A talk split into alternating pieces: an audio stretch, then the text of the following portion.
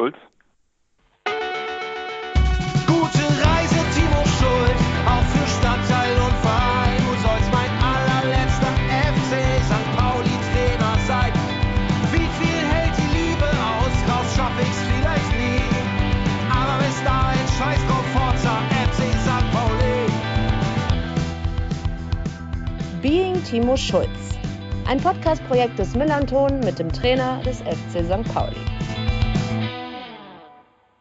Willkommen zur vierten und letzten Episode von Being Timo Schulz, einem Podcast-Projekt, bei dem wir den Trainer des FC St. Pauli eine Saison lang begleitet haben.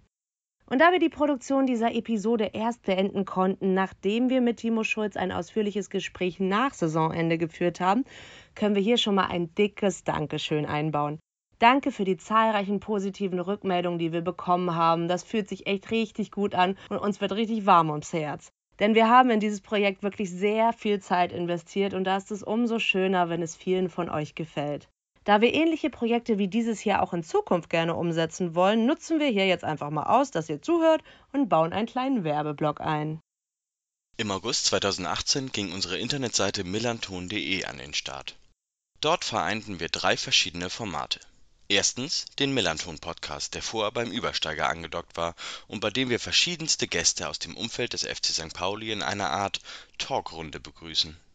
Zweitens die Vor- und Nach dem Spielgespräche, bei denen wir immer einen Fan des kommenden Gegners zu Gast haben. Und drittens gibt es den Millanton-Blog. Anfangs eher selten bespielt, aber mit der Zeit immer regelmäßiger. Spielberichte, Fanthemen, richtig grober Unfug, Spielerprofile und vieles mehr. Noch dazu haben wir im Oktober 2019 die Lage am Millantor entwickelt. Wir planten das als wöchentlichen Überblick zu machen, aber uns wurde ziemlich schnell bewusst, dass es viel zu viel zu berichten gibt, wenn wir das nur im wöchentlichen Rhythmus raushauen. So startete die Lage im Januar 2020 werktäglich. Auch die Anzahl an normalen Artikeln nahm stark zu. Es war wohl eine Mischung aus Neugier, Spaß der Überdrüssigkeit der bisherigen Berichterstattung zum FC St. Pauli und Selbstaufgabe, die uns dazu bewegte, jeden Tag etwas zum FC St. Pauli zu veröffentlichen. Mike und ich wollten mal herausfinden, ob uns die Arbeit beim Millanton auch dann noch Spaß macht, wenn wir sie täglich betreiben. Und siehe da, ja, es macht uns richtig viel Spaß. Und die Resonanz auf die ausgebaute Berichterstattung, die war durchweg positiv. Und weil uns das so viel Spaß machte und die Resonanz so großartig war, fragten wir uns vor etwa einem Jahr, können wir dieses Hobby zu unserem Beruf machen? Denn klar war auch, diese Qualität und die Quantität der Berichterstattung, die können wir nicht dauerhaft leisten, wenn wir das nur als Hobby betreiben. Was anfangs völlig wahnwitzig auf uns wirkte, wurde mehr und mehr zu einer Idee. Denn wenn es so viele Leute gibt, die den Millanton lesen und wir so viel Spaß daran haben, dann müssen wir das einfach versuchen. Jetzt oder nie, dachten wir uns. Denn wir hätten uns wohl irgendwann geärgert, wenn wir es vor einem Jahr nicht versucht hätten. Und jetzt können wir festhalten, die Arbeit beim Millanton ist für Mike und mich mehr als ein Hobby. Es ist, zumindest anteilig, unser Beruf. Und das fühlt sich wahnsinnig gut an. Möglich ist das, da wir über zwei Säulen Geld verdienen. Zum einen verdienen wir Geld mit Anzeigen. Hier gehen wir einen deutlich schwereren, aber für alle Seiten angenehmeren Weg. Wir suchen uns unsere PartnerInnen selbst aus und wir verzichten auf automatisierte Anzeigen. Die zweite Säule seid ihr, eure Spenden. Es freut uns riesig, dass wir schon eine beachtliche Anzahl an SpenderInnen haben, die unsere Arbeit mit Kleinstbeiträgen per Dauerauftrag monatlich unterstützen. Von einem Euro bis 19,10 Euro im Monat ist alles dabei. Diese Spenden helfen uns ungemein. Es ist wirklich großartig und macht uns unglaublich stolz. Aber wir können den Millanton zwar teilweise als Beruf bezeichnen, nur finanziell ist das alles noch ziemlich auf Kante genäht und würde ohne wachsende Unterstützung auf Dauer wohl nicht gut ausgehen. Daher möchten wir unsere Chance nutzen, dass ihr hier gerade gezwungenermaßen zuhört, weil ihr unbedingt Timo Schulz hören wollt. Falls ihr das, was wir machen, gut findet, dann unterstützt den Millanton, wenn ihr könnt. Ein kleiner monatlicher Betrag von ganz vielen hilft uns sehr dabei, diesen Weg mit dem Millanton weitergehen zu können. Danke.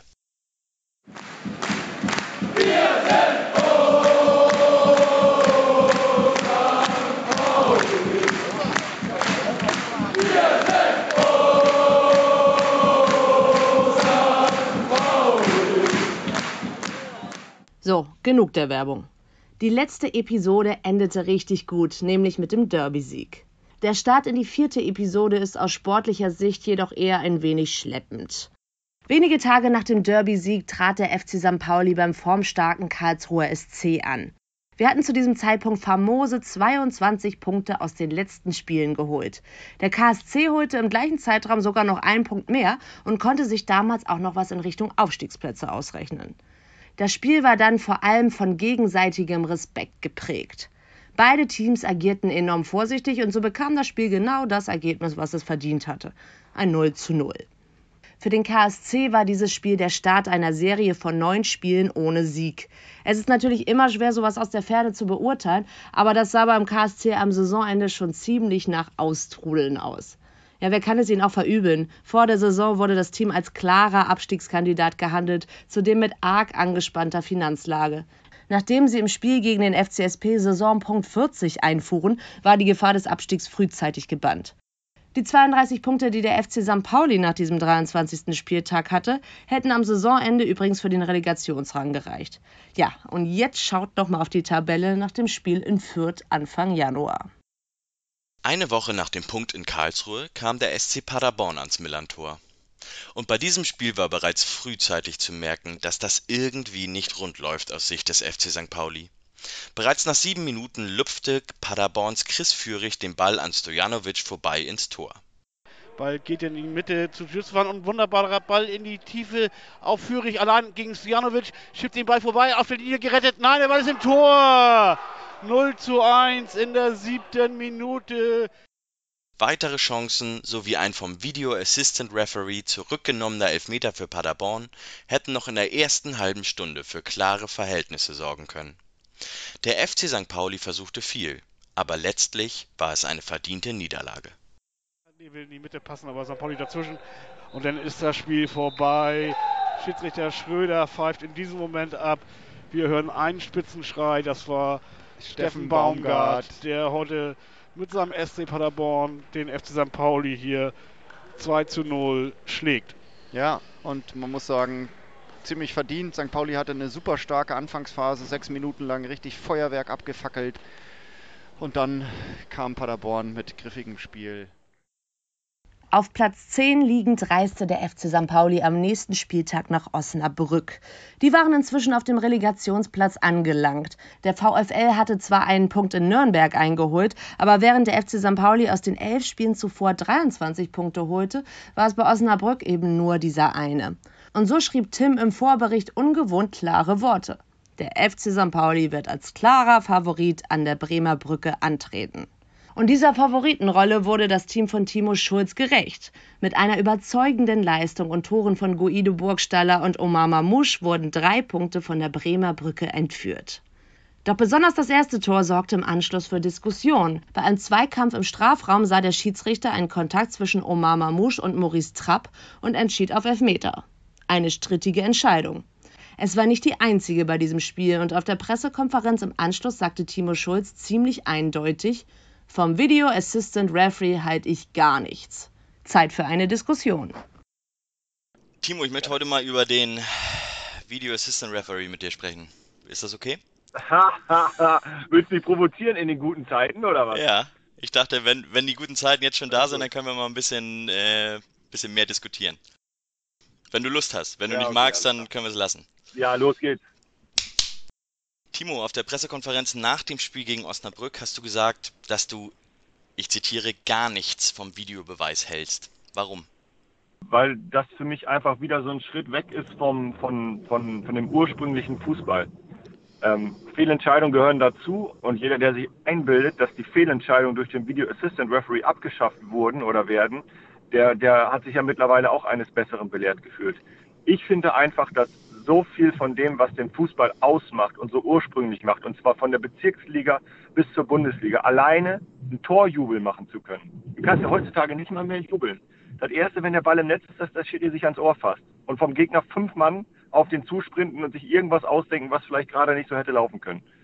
Und dann finden die teilweise auch noch was. Ob das irgendeine lustige Abseitssituation ist, ob eine halbe Minute vorher der Ball auf der anderen Seite irgendjemand an die Hand gesprungen ist oder sonst was. Die Regeln sind so so auslegbar und so dehnbar und mir macht das keinen Spaß. Mir macht es überhaupt keinen Spaß und ich, ich kann lieber mit einer Fehlentscheidung leben und hoffe, dass sich das im, im Laufe einer Saison ausgleicht, als dass ich sechsmal pro Spiel irgendwie auf den Schiedsrichter warten muss und gucken muss, was ist denn jetzt.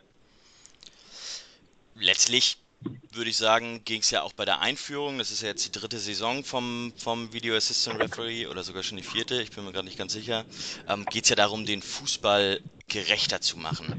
Und die Statistik sagt auch, ja, der Fußball ist mit dem Video Assistant Referee gerechter geworden und zwar deutlich. Reicht dir das trotzdem nicht? Lebst du lieber mit dieser Ungerechtigkeit? Warum? Welche, welche Statistik ist das?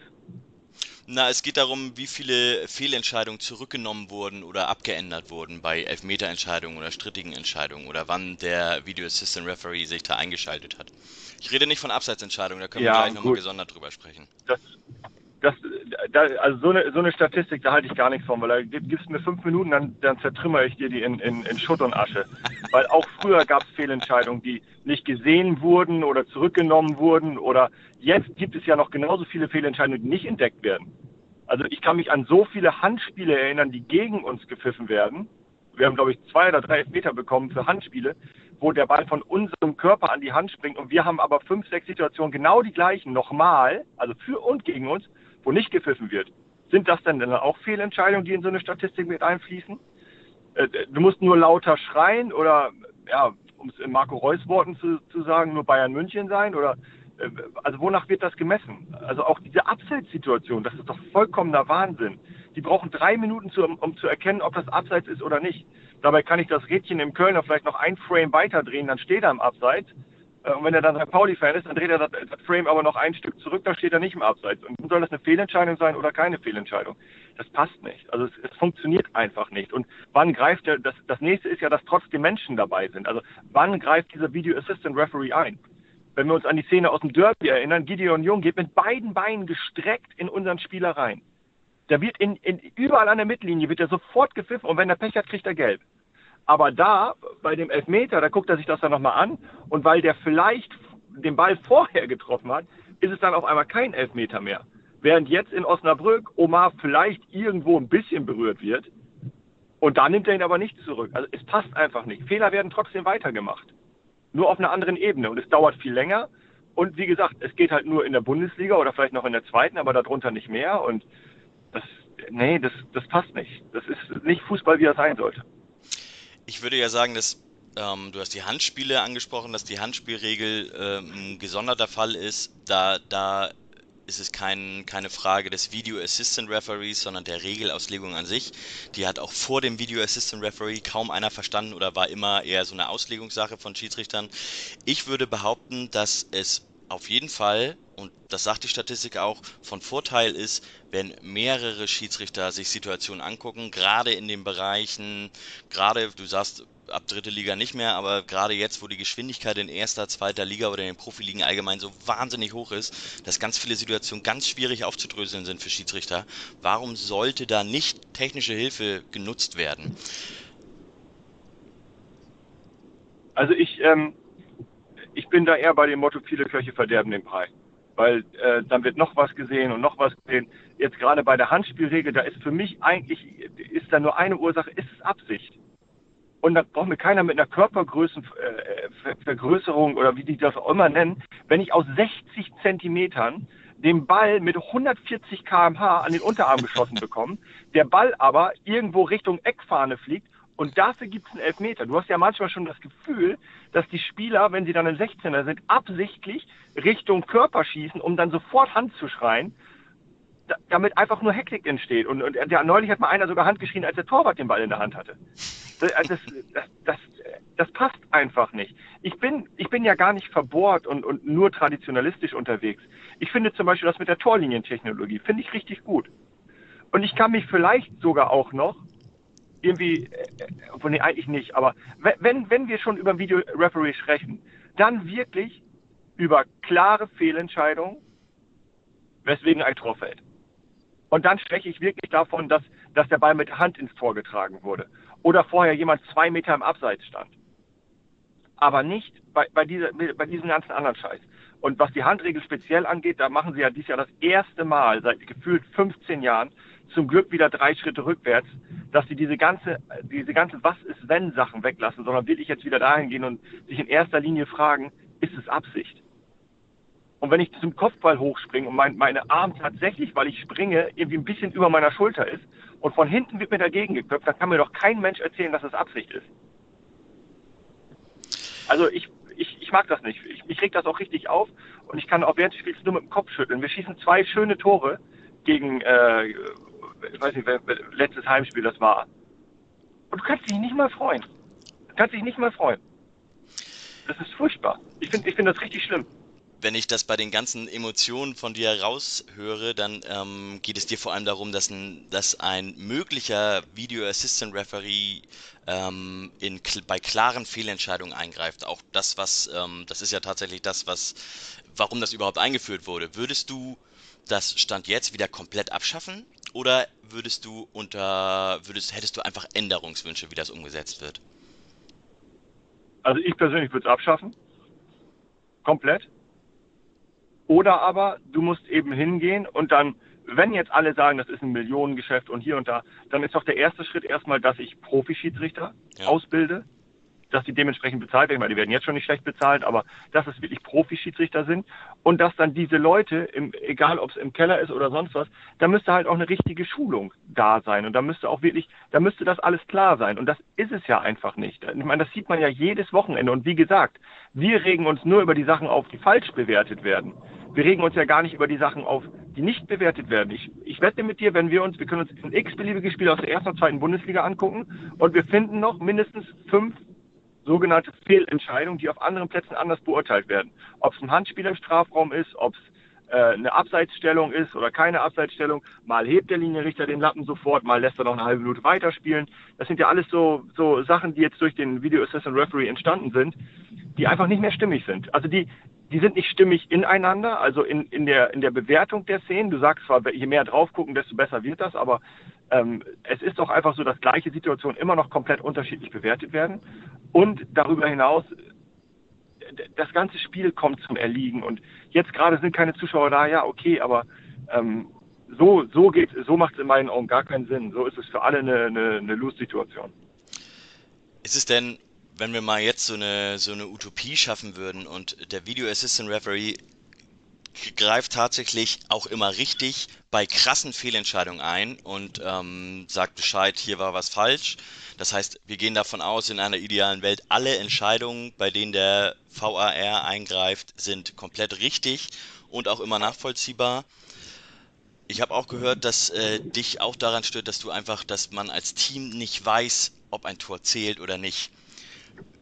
Würde das das aufwiegen? Also würdest du sagen, wir, ich kann mit dem Video Assistant Referee leben, wenn alle Entscheidungen, die von dem kommen, auch richtig und nachvollziehbar sind? Oder ist dein, wir können uns nicht mehr über Tore freuen, überwiegt das? Ja, definitiv. Und ich glaube, wenn du eine Umfrage machen würdest unter den Trainern und auch unter den Fans, wäre ein Großteil komplett dafür, das Ding wieder abzuschaffen. Bin ich mir sicher. In anderen Sportarten ist der Videobeweis vollständig akzeptiert.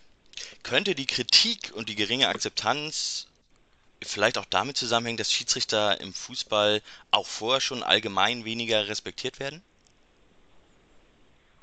Nee, also wenn wir schon dann diskutieren, dass es das Ding geben muss und es gibt kein Abrücken davon, dann musst du natürlich eine ganz andere Transparenz schaffen. Also es geht ja schon im Fernsehen los, dann wird da irgendwo gesagt, das Tor wird untersucht und du, du siehst irgendwie nur die Leute, wie sie auf dem Feld stehen. Du weißt nicht, was wird untersucht, du kriegst die Szenen nicht gezeigt. Dann hast du äh, um fünf in der ARD ist es abseits und abends um, um Viertel nach zehn im ZDF ist es kein Abseits. Wie gesagt, je nachdem, wie sie das Rädchen gerade drehen. Ähm, das, da muss, da muss der Schiedsrichter auch wirklich hingehen. Da muss das auch, wie beim, beim Football zum Beispiel, da muss der Schiri sagen, pass mal auf, das und das wird untersucht. Dann müssen die Bilder für jeden sichtbar sein. Aber da haben sie eben auch Schiss vor. Weil sie genau wissen, okay, da kommen halt auch Bilder auf dem Monitor. Die sind nicht eindeutig. Und spätestens an dem Ding ist das Ding dann noch vor die Wand gefahren. Wenn, wenn, du, wenn du nicht mal sagen kannst, wir zeigen diese Szene, jede Stadion hat ja mittlerweile eine Leinwand, an der Leinwand und alle wissen Bescheid bei Abseits. So, dann zeigst du aber so eine Szene wie jetzt am Wochenende bei uns mit Mamouche. Und der Typ, mach mal. Zweiter Spiel, zweit, zweitletzter Spieltag, Mannschaft im Abstiegskampf, das Tor wird zurückgenommen wegen Abseits. Ja, möchte ich nicht Schiri sein. Das, das ist ja für mich sowieso. Ich möchte, ich möchte mittlerweile auch gar kein Schiri mehr sein. Ich war früher mal Schiedsrichter. Mittlerweile würde ich kein Schiri mehr sein wollen. Du warst Schiedsrichter sagst, von der früher. Linie quatschen zwei rein. Ja, klar. Da muss ich dich nochmal so. besonders, Vater, gesondert zu fragen. Mein Schiedsrichter, mein Papa ist Schiedsrichter äh, Lehrwart gewesen. Also von daher musste ich natürlich auch Schiedsrichter sein. Ah ja, alles Ich habe klar. beim, beim, beim Fußballlehrer hatte ich, hatte ich die Schiedsrichternote 0,9. Da habe ich jede Frage richtig gehabt. ähm, das das finde ich zum Beispiel gut beim American Football. Die erklären das. Und die gehen hin und alle wissen Bescheid und die nehmen die Jungs mit. Und da gibt es aber eben auch klare Regeln. Oder beim, äh, beim Tennis zum Beispiel mit der Challenge. Weißt du, dann, dann, dann liegt die Verantwortung eben beim Spieler. Finde ich jetzt im Fußball auch wieder schwer, dem Trainer noch mehr Druck aufzulasten. Aber meine Güte, das sind irgendwie alles Modelle, die sind klar. Aber bei uns ist einfach nichts klar. Mittlerweile entscheidet der Schiedsrichter schon manchmal gar nicht mehr. Sagt, äh, winkt man lieber erstmal nicht mehr abseits. Falls ein Tor fällt, können wir es immer noch zurücknehmen. Dann entsteht aber aus einer Abseitssituation eine Ecke. Also gibt es die Ecke und daraus fällt ein Tor, obwohl der vorher zwei Meter am Abseits stand. Normalerweise hätte der Linienrichter gewunken. Ja, wo ist denn das gerechter? Das ist, das ist ein reines, reines Verschieben und hin und her dröhnen und, und äh, Wegwischen von, von der eigenen Person. Also ich würde dem Schiri alle Macht geben und wenn wir uns schon darauf einigen müssten, dass der Assistant Referee eingreift, dann wirklich nur bei Toren oder Gegentoren, die, die, die, die komplett, komplette Fehlentscheidungen sind. Und dann zählt eben so ein, so ein Elfmeter, den Omar kriegt, ist keine komplette Fehlentscheidung, weil der ihn einfach trifft. Und außerdem ist er selbst schuld, wenn er da in so einer Situation so dämlich reingeht. Solche Elfer haben wir auch schon gegen uns gekriegt. Das stimmt. Also fassen wir zusammen. Video Assistant Referee ist jetzt nicht dein, ähm, dein, wird nie dein absoluter Liebling werden. Du würdest dir wünschen, dass, äh, dass nur bei ganz krassen Fehlentscheidungen eingegriffen wird und äh, dass da mehr Transparenz geschaffen wird. Ich denke da zum Beispiel bei äh, nicht nur im American Football dran, da wird auch viel über die Regeln diskutiert. Ich verfolge American Football auch viel so in meiner Twitter-Timeline. Ähm, aber wenn man sich das zum Beispiel im Rugby anschaut, da wird die gesamte Kommunikation zwischen Schiedsrichter und Videoschiedsrichter Ja, immer geil. offengelegt. Das hört dann jeder. Ist für jeden hörbar. Auch geil. Ja, auch geil.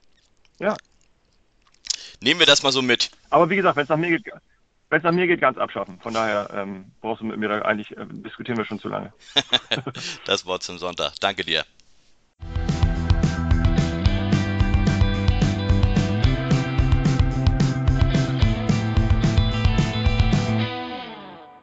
Nach dem Spiel gegen Osnabrück gab es mal wieder eine Länderspielpause. Dem guten Spiel des FC St. Pauli tat das jedoch keinen Abbruch. Am Ostermontag stand das Spiel gegen Eintracht Braunschweig an, was ja in der Hinrunde so etwas wie der Tiefpunkt war. Aber die Austragung stand zwischenzeitlich auf der Kippe. Denn mit Janis Nikolaou und Fabio Kaufmann sowie dem Trainer und dem Co-Trainer von Eintracht Braunschweig wurden gleich vier Personen positiv auf das Coronavirus getestet. Eine häusliche Quarantäne, wie sie kurz danach für den SV Sandhausen und Holstein Kiel angeordnet wurde, gab es bei Eintracht Braunschweig jedoch nicht. Beim Spiel selbst wurde dann ein Klassenunterschied deutlich. Jetzt Umschaltsituation für St. Pauli mit Burgstaller in die Tiefe gespielt auf den rechten Flügel, wo Mamouche läuft, sein Gegenspieler vor sich hat, dringt in den 16er ein. Mamouche, Mamouche, Mamouche wackelt aus, Mamouche schießt! Tor! Tor! Mamouche wackelt sein Gegenspieler aus. Das ist gut gewesen. Das ist sogar sehr gut gewesen, weil es steht 1-0. Schlüter, der Hamburger Jung, wird von Mamouche vernascht. aber abgefangen von Paccarada. St. Pauli kann jetzt wieder mit Tempo umschalten. Über Becker ins Zentrum reingelegt. Auf Mamouche, der spielt den Ball tief zu Chiré. Chiré frei vom Torwart. Läuft an ihm vorbei, schießt den Ball. Tor! 2-0. Daniel Kofi Chiré. Und dann macht er seinen Salto. Super gemacht. Am Torwart vorbeigelaufen. Ist eine 2 gegen 1 Situation und dann macht er es eiskalt. Wie auch schon in Ansätzen gegen Osnabrück konnte der FC St. Pauli gegen Braunschweig das Spiel sehr dominant gestalten. Bereits nach 15 Minuten führte man durch Tore von Mamouche und Chiré mit 2 zu 0. Der einzige Vorwurf an das Team lautete an diesem Tag, dass dieses Ergebnis nicht noch viel höher ausgefallen ist. Ja, so schnell ändern sich Zeiten, wenn das der einzige Vorwurf ist. Und genauso ging es weiter. Seit 2013 gab es auswärts in Aue nicht viel mehr als einen Nudeltopf zu holen. Alle fünf Spiele wurden seitdem verloren. Aber die Rückrunde hat mit dem historischen Sieg in Heidenheim bereits gezeigt, dass es an der Zeit ist, Serien zu brechen. Im Vergleich zu den beiden vorherigen Siegen konnte der FC St. Pauli seine spielerische Leistung sogar noch ein wenig steigern und gewann hochverdient mit 3 zu 1 im Erzgebirge. Gleich doppelt trug sich hierbei Luca Zander in die Torschützenliste ein und das mit der jeweils identischen Einlaufvariante bei Standardsituationen. Ja, das ist besonders bemerkenswert, da Timo Schulz vor dem Spiel monierte, dass sein Team zu wenig Tore nach Standards erzielte. Der FC St. Pauli schwamm im April 2021 auf einer Erfolgswelle und er spielte richtig guten Fußball. Die Abläufe der Formation mit der Mittelfeldraute schienen inzwischen voll vom Team verinnerlicht. Und so griff auf dem Platz meist ein Rad ins andere. Sofern es keine Verletzung von Stammspielern zu beklagen gab, führte diese Erfolgswelle aber auch dazu, dass einige Spieler viel Zeit auf der Bank oder gar auf der Tribüne verbrachten. Ich persönlich stelle mir das sehr frustrierend vor, wenn du als Spieler teilweise recht plötzlich nicht mehr zur ersten Elf oder gar zum Kader zählst. Das ist aus meiner Sicht ein potenzieller Unruheherd für ein gesamtes Team. Daher wollte ich mal wissen, wie ein Trainer die Spieler bei Laune hält, die aktuell nicht mehr zur Stammformation zählen. Timo, ihr habt am Wochenende sehr überzeugend in Aue gewonnen, habt davor gegen Braunschweig gewonnen und gegen Osnabrück und ähm, wenn ich das mal kurz zusammenfasse, dann ist mit jedem Spiel äh, auch die Spielweise etwas überzeugender geworden. Es hat sehr gut gefallen, sehr gut ausgesehen. Ähm, entsprechend gibt es nicht viel Grund für große Änderungen auf dem Platz. Ihr nehmt auch wenig Veränderungen vor. Wenn, dann sind es meist verletzungsbedingte Veränderungen in personeller Natur damit, ich möchte jetzt gar kein, gar kein Wasser in den Wein gießen, aber damit sind im Kader sicher nicht alle zufrieden. Wie hält man als Trainer die Stimmung bei den Spielern hoch, die aktuell gar nicht so viel spielen? Indem man viel mit ihnen spricht. Das ist, glaube ich, das, das Entscheidende. Indem man sie zusätzlich belastet, ihm einen Weg aufzeigt. Ich glaube, das ist, ist auch ein ganz entscheidender Faktor, dass man sie nicht irgendwo liegen lässt und ihnen Mut zuspricht und wird schon, du kriegst schon irgendwann deine Chance, sondern ihnen ganz klar benennt, ähm, wo, warum sie nicht spielen. Und das kann ja durchaus auch einfach mal sein, weil die anderen halt gerade gut und erfolgreich spielen. Äh, und ihnen aber eben auch ganz klar sagt, das und das und das sind die Punkte, an denen du arbeiten musst.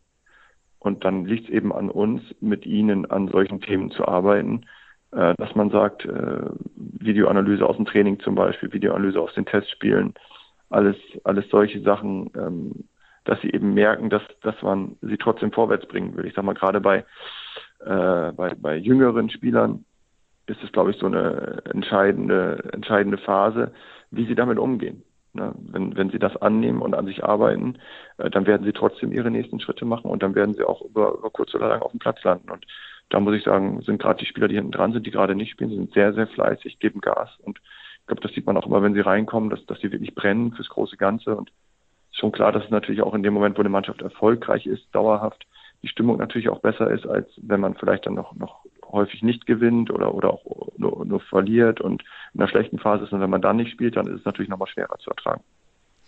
Du hast gesagt, dass ihr ähm, viel sprecht mit ähm, den Spielern. Sprecht ihr eigentlich mehr mit Spielern, die nicht spielen, als mit Spielern, die spielen? Kann man das so grob ja, unterteilen? Das kann ja. man durch, kann man, kann man, kann man durchaus unterstreichen, ja. Da ist halt ähm, sehr viel Kommunikation notwendig. Also ich gehe dann zum Beispiel auch mal mit, mit Spielern laufen nach dem Training ähm, als Zusatzbelastung und spreche dann mal mit denen über die Situation, versuche auch einfach ein bisschen Verständnis äh, zu wecken. Ähm, wir arbeiten sehr viel dann mit Sequenzen zum Beispiel aus dem Training, haben schwergelegte Festpunkte, äh, Schwerpunkte, ähm, äh, an denen sie arbeiten müssen, äh, einfach um, um trotzdem voranzukommen. Ne? Und ich glaube, das ist wichtig für die Spieler, dass sie, dass sie sich mitgenommen fühlen äh, darüber hinaus habe ich jetzt als Cheftrainer natürlich dann auch noch die Verantwortung für die Spieler, die uns am Wochenende die Punkte bringen müssen. Da bin ich dann natürlich in der Kommunikation häufig, gerade je näher es zum Spieltag geht, eher, eher mit den Spielern beschäftigt, wo ich weiß, dass die am Wochenende dann auch äh, die Punkte holen müssen. Wie viele Einzelgespräche führst du denn mit Spielern pro Woche? Kann man das so grob unterteilen? Also ich meine jetzt nicht ähm, hier ähm, Gespräche aller hier, du musst auf, äh, wie man mit Teströ, den Stürmer von Aue, umgeht, sondern eher in Richtung, was kannst du besser machen, wie ähm, stellen wir uns die deine Karriere oder deine, deine Spielweise beim Verein vor? Was sind also so, ich sag mal, so größere Einzelgespräche? Wie viele führst du da die Woche oder kann man das nicht so unterteilen? Das ist tatsächlich dadurch, dass die Wochen auch äh, alle so, so unterschiedlich sind, ähm, kann man das so nicht sagen. Aber es ist so, dass eigentlich jeder Spieler bei uns jede Woche eine Videoanalyse bekommt, eine individuelle, auf ihn festgelegte. Äh, das machen allerdings hauptsächlich meine Co-Trainer, ähm, dass sie da mit, mit Sequenzen arbeiten und, und äh, die Jungs dann halt immer wieder mitnehmen, immer wieder sensibilisieren für ihre eigenen Themen. Äh, ich bin dann dabei, dass ich rund ums, rund ums Training eigentlich immer viel mit den Jungs spreche, sie mir auch mal ins Büro hole. Ja, dass wir einfach, dass sie merken, dass, dass man sie auf dem Schirm hat, dass man sich mit ihnen beschäftigt.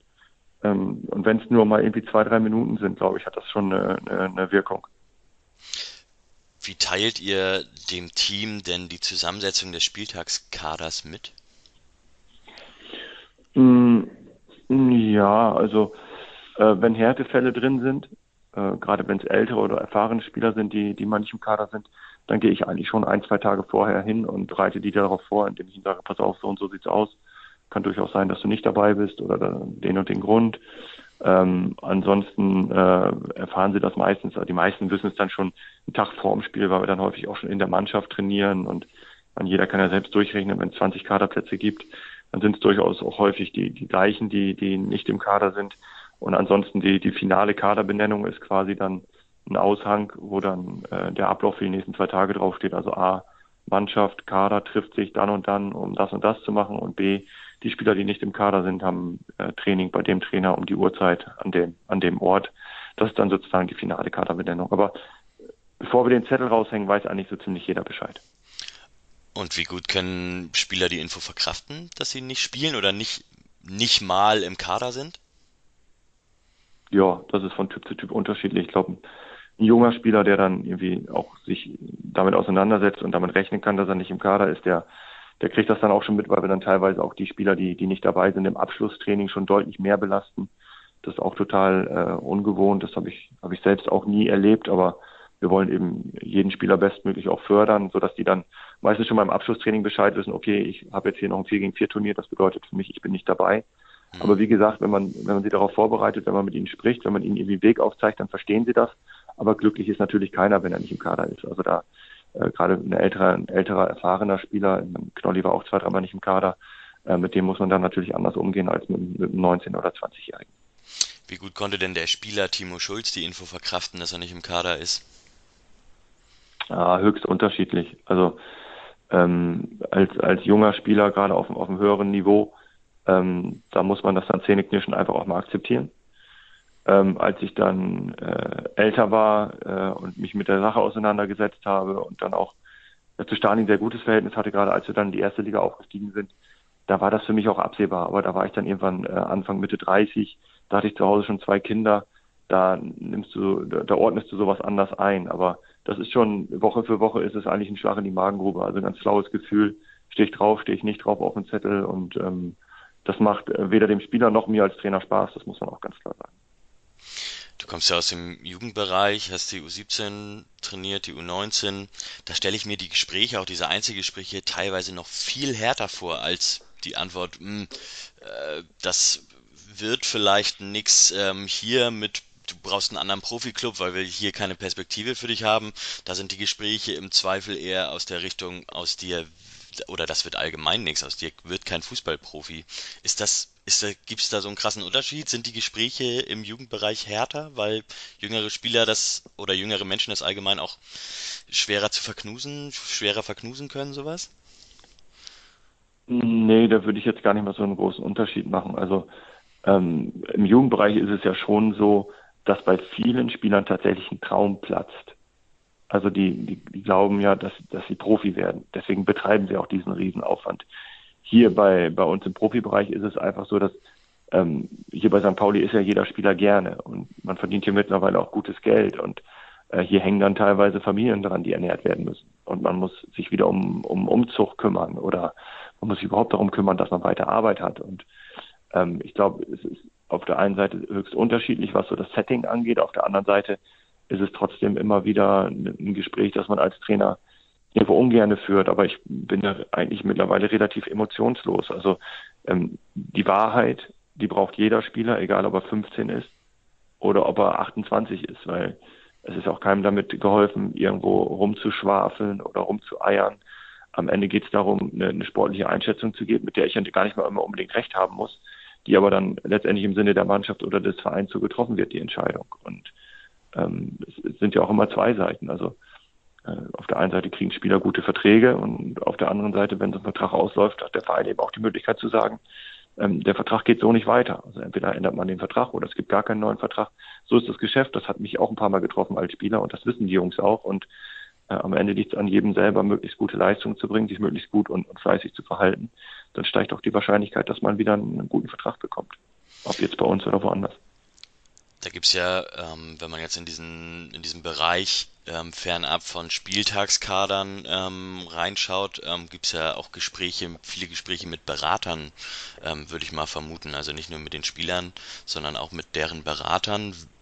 Wie ist das? Äh, ist das, wird das sozusagen meist von, von Andreas Bornemann geführt? Ich meine, viele Berater wollen mit Sicherheit auch von dem Cheftrainer des Teams, von dem Klienten hören, mit dem planen wir jetzt langfristig oder eine Perspektive aufgezeigt bekommen. Sprecht ihr da viel? Ist jetzt gerade im Frühjahr die, die Rush Hour, was Beratergespräche angeht? Also da ähm, überschätzt man viele Berater, um es mal ganz klar zu sagen. die meisten Berater sind tatsächlich nur am, am Vertrag interessiert. Das hört sich doof an. Das ist aber einfach so. Also ein Berater tritt eigentlich nur in dem Moment auf den, auf den, auf den Zettel, äh, wo es darum geht, ob ein Vertrag verlängert wird oder ob der Verein wechseln muss. Dann ist auf einmal der Spieler wichtig, dann muss auf einmal telefoniert und gesprochen werden. Äh, während der restlichen Vertragslaufzeit hörst du von denen relativ wenig. Also ich habe vielleicht mit einer Handvoll Beratern Kontakt und das sind entweder ehemalige Mitspieler von mir oder Berater, die ich eben aus dem Jugendbereich kenne. Ansonsten ruft mich keiner an. Mich haben aber auch nie Eltern angerufen und da bin ich auch ganz froh drum. Das macht alles Andreas.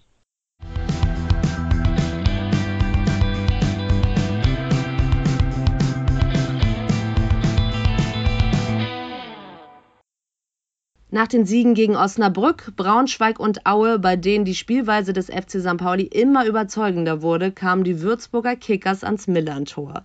Es sollte aus spielerischer und ergebnistechnischer Sicht der Höhepunkt für den FCSP in dieser Saison werden. Einwurf St. Pauli, rechte Seite, 12 Meter von der rechten Eckfahne entfernt. Zander auf Becker. Becker wieder zu Zander zurück, wieder auf Becker. Jetzt Schussposition, Flankenposition, meine ich, in die Mitte gelegt. 28 Meter bis zum Tor. Packerada, zentrale Position. Packerada schießt! Tor! Tor! Linker Goal! Packerada rotzt den linken Spann gegen den Ball und dann fliegt der Ball ungefähr Bauchnabel hoch am linken Pfosten zum 3-0 ins Tor und irgendwelche fingersprachlichen Zeichen irgendwie die Paccarada macht mit runtergezeigten Finger. 3-0! Nach gerade einmal 20 Minuten führte der FC St. Pauli durch das eben gehörte Traumtor von Lead Paccarada gegen komplett überforderte Würzburger mit 3 zu 0. Damit holte das Team von Timo Schulz den vierten Sieg in Folge. Mit 44 Punkten nach 29 Spieltagen wurde es dann noch einmal etwas kribbelig, denn war rund zwei Monate zuvor noch der Abstieg die wahrscheinlichste Variante, um die Liga zu verlassen, so lag das Team nun plötzlich zumindest gefühlt in Schlagdistanz zu den Aufstiegsplätzen. Auch wenn sie wirklich nur gefühlt war, da vor allem Holstein Kiel, aber auch noch weitere Teams einige Nachholspiele zu bestreiten hatten, wurde innerhalb der Fanszene der Tabellenrechner des Kicker Sportmagazins eines der beliebtesten Spielzeuge. Ja, nun nach Saisonende können wir aber festhalten, selbst wenn der FC St. Pauli die restlichen fünf Saisonspiele allesamt gewonnen hätte, es hätte nicht einmal für die Relegation gereicht. Denn mit 59 Punkten, die der FC St. Pauli dann auf dem Konto gehabt hätte, wäre es ein vierter Platz am Saisonende geworden. Aber Platz 4 in Liga 2, der ist in Hamburg ja anderweitig vergeben. Und damit auch bloß keine falschen Hoffnungen geschürt werden, beendete der FC St. Pauli sämtliche Spekulationen um einen möglichen Aufstieg höchst selbst. Nur wenige Tage nach dem überzeugenden 4 zu 0 gegen die Würzburger Kickers gab es eine verdiente Niederlage in Düsseldorf.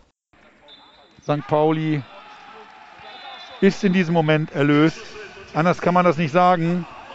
Wie ein ganz, ganz, ganz, ganz viel zu lange gelagertes Stück irgendwas hängen wir da in der Ecke, sind leer, sind verbraucht. Ich glaube, ich habe es mal in, in, in Fürth gesagt. Die haben uns entspannt dominiert. Entspannt dominiert. Schöne Formulierung, Bobby. Auf die enttäuschende Niederlage gegen die bei vielen Fans seit vielen Jahren, freundlich formuliert, nicht sehr beliebte Truppe von Fortuna Düsseldorf folgte eines der schönsten Spiele der Saison. Die Spielvereinigung Greuther Fürth war zu Gast. Bereits in der zehnten Minute war es Luca Milan-Zander, der im Anschluss an einen Standard den Ball im Fürther Tor unterbringen konnte. Es entwickelte sich ein offenes Spiel bis zur Halbzeit. Kurz nach dem Wiederanpfiff erhöhte Guido Burgstaller auf 2 zu 0. Greuther Fürth konnte in der Nachspielzeit nur noch den Anschlusstreffer erzielen. Ein ganz starkes Spiel des FC St. Pauli gegen einen späteren Aufsteiger.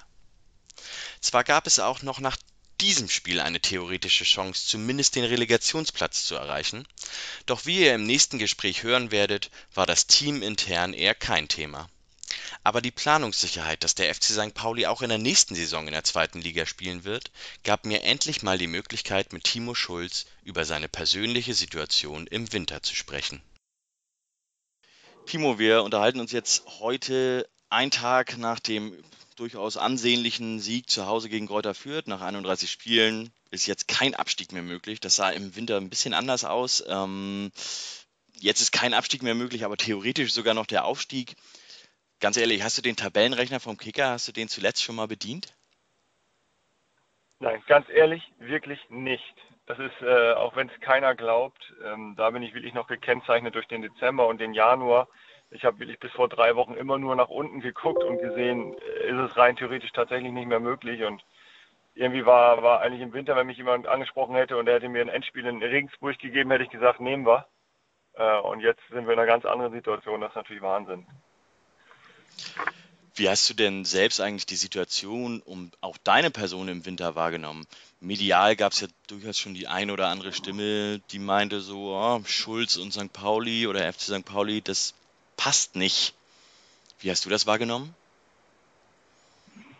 Ähm, ich glaube, da ist tatsächlich meine größte Stärke, dass ich keine Social Media äh, Sachen bediene ich denke mal, dass es da in, in einer ganz anderen Schärfe äh, und, und Vehemenz an den Tag gelegt wird. Da sind ja 80 Prozent Menschen unterwegs, die eher gucken, wo was Negatives ist und wo sie irgendwie einen Senf dazu abgeben können, um irgendwie von Versagen oder irgendwelchen sonst für, für, für Szenarien zu sprechen. Ähm, ich fand sogar, dass es in der Boulevardpresse alles noch sehr objektiv berichtet wurde. Wir hatten nun mal nur acht Punkte, also da kann ja auch keine Presse mehr oder weniger draus machen und ähm, wir haben viele Spiele auch dann nicht so gestaltet, dass wir sie verdient gewonnen hätten. Von daher wusste ich in dem Moment, wo ich das im Sommer unterschreibe, dass solche Phasen kommen werden, dass auch mal mir irgendwo äh, ja, Vorwürfe gemacht werden, dass die Kritik lauter wird. Das gehört dazu zu dem Geschäft und wenn mich das irgendwie meine Arbeit beeinflusst hätte, dann, dann, äh, dann wäre ich auf jeden Fall falsch gewesen. Wir haben gut analysiert im Dezember. Ähm, ich hatte immer das Gefühl, dass, dass der Austausch mit Andreas und auch äh, mit Oke äh, immer sehr eng war und sehr ehrlich war. Und ähm, wir haben gerade in der Phase, kann ich sagen, von, von meiner Seite aus habe ich echt ein extrem hohes Vertrauen gespürt. Ähm, von daher habe ich mich jetzt so mit, mit diesem unmittelbaren Szenario, dass ich vielleicht nicht mehr Trainer bin, überhaupt nicht so sehr beschäftigt, sondern habe eher zugesehen, dass das, was ich machen kann, das, was ich beeinflussen kann, also Lösungen zu finden, äh, weiterhin perspektivisch zu denken, das habe ich gemacht. Und ich glaube, das tut einem auch ganz gut, wenn man seinen Fokus dann auf die tägliche Arbeit setzt die tägliche Arbeit so Ende Herbst war unter anderem auch, dass ähm, du oder ihr den Torwart mitten in der Saison gewechselt habt. Ähm, ich würde mal die These aufstellen, dass das in vielen Vereinen oder in vielen Situationen für Trainer selbst, wenn das sportlich auch überhaupt nicht rund läuft, ähm, schon so eine Wechsel, ein Wechsel auf der Torwartposition echt die aller, allerletzte Patrone ist. Hast du das auch so empfunden? Ähm, jein.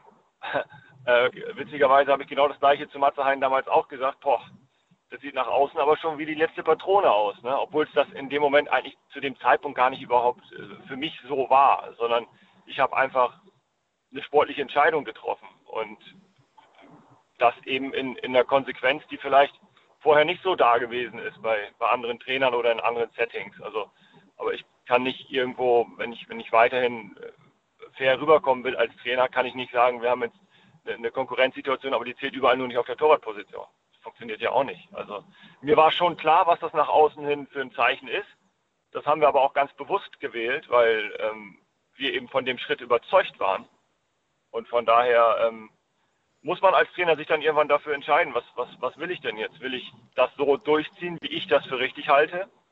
Oder schaue ich lieber, wie ich nach außen dastehe und wie ich vielleicht intern am wenigsten anecke, um dann vielleicht irgendwie sich im Nachhinein Vorwürfe zu machen. Von daher gab es da für mich keine Alternative. Du führst den jetzigen Erfolg, den führst du äh, auf die Entscheidung in der Winterpause zurück. Das betonst du immer, dass im Winter, in der Winterpause und im Winter die richtigen Entscheidungen getroffen wurden. Meinst du damit eigentlich nur die getätigten Wintertransfers? Nein, nein, nein. Also es ist ja auch eine Entscheidung am Trainer festzuhalten. Das muss man dann ja auch, wenn wir das Thema schon haben, ähm, muss man das ja auch mal äh, irgendwo, jetzt ich aus meiner Warte, dankend erwähnen, weil das ist nun mal nicht selbstverständlich, wenn man 13 Spiele hintereinander nicht gewinnt, dass man dann weiterhin äh, so fest im Sattel sitzt. Ähm, ich glaube auch so die Entscheidung ähm, personeller Natur, da haben wir einige Sachen richtig gemacht, klar. Äh, Eric Smith verpflichtet, äh, dann kommt eben auch ein Burgstaller zurück, so das ist ja auch wie eine Neuverpflichtung gewesen.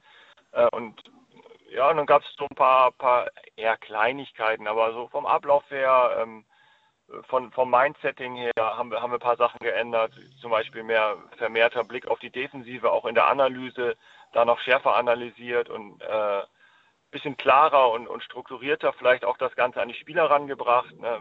Manchmal ist dann ja weniger auch mehr. Also von daher haben wir schon ein paar Sachen in der Analyse verändert, von Dezember auf Januar und ähm, wie gesagt, dann eben auch mit Verpflichtung Stojanovic, Mamouche, Smith, Rückkehr Burgstaller. Also wir sind jetzt ja auch gerade nach dem Fürth-Spiel. Was denkst du denn, wie viele Spieler noch aus dem Hinspiel auf dem Platz standen von Anfang an? Wenn wir so wichtig kennen, hast du wahrscheinlich nachgezählt, aber. Nee, ich habe nicht nachgezählt. Ich weiß, dass Vigala damals gespielt hat. Hm, Salazar und Giré haben, glaube ich, eine Pause gehabt gegen Fürth. Zumindest nicht von Anfang an gespielt. Also wenn überhaupt, würde ich sagen, ja, alles, einer. Alles falsch, alles falsch bis jetzt. Alles falsch bis jetzt. Scheiße. Salazar und Paccarada haben gespielt, aber Paccarada haben wir sogar zur Halbzeit schon ausgewechselt. Oh ja, weil der gegen Leveling so krasse Probleme hatte, das weiß ich auch noch.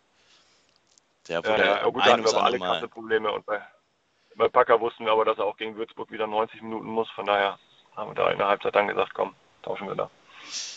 Das ist ja schon eine krasse Änderung, ähm, wenn, man, wenn man diese ähm, Teams vergleicht, die da gespielt haben. Ich habe das durchaus auch verfolgt und ähm, es ist ja dann schon so, dass ähm, teilweise nur noch ein oder zwei Spieler in der Startelf stehen, die letzte Saison überhaupt beim FC St. Pauli gespielt haben.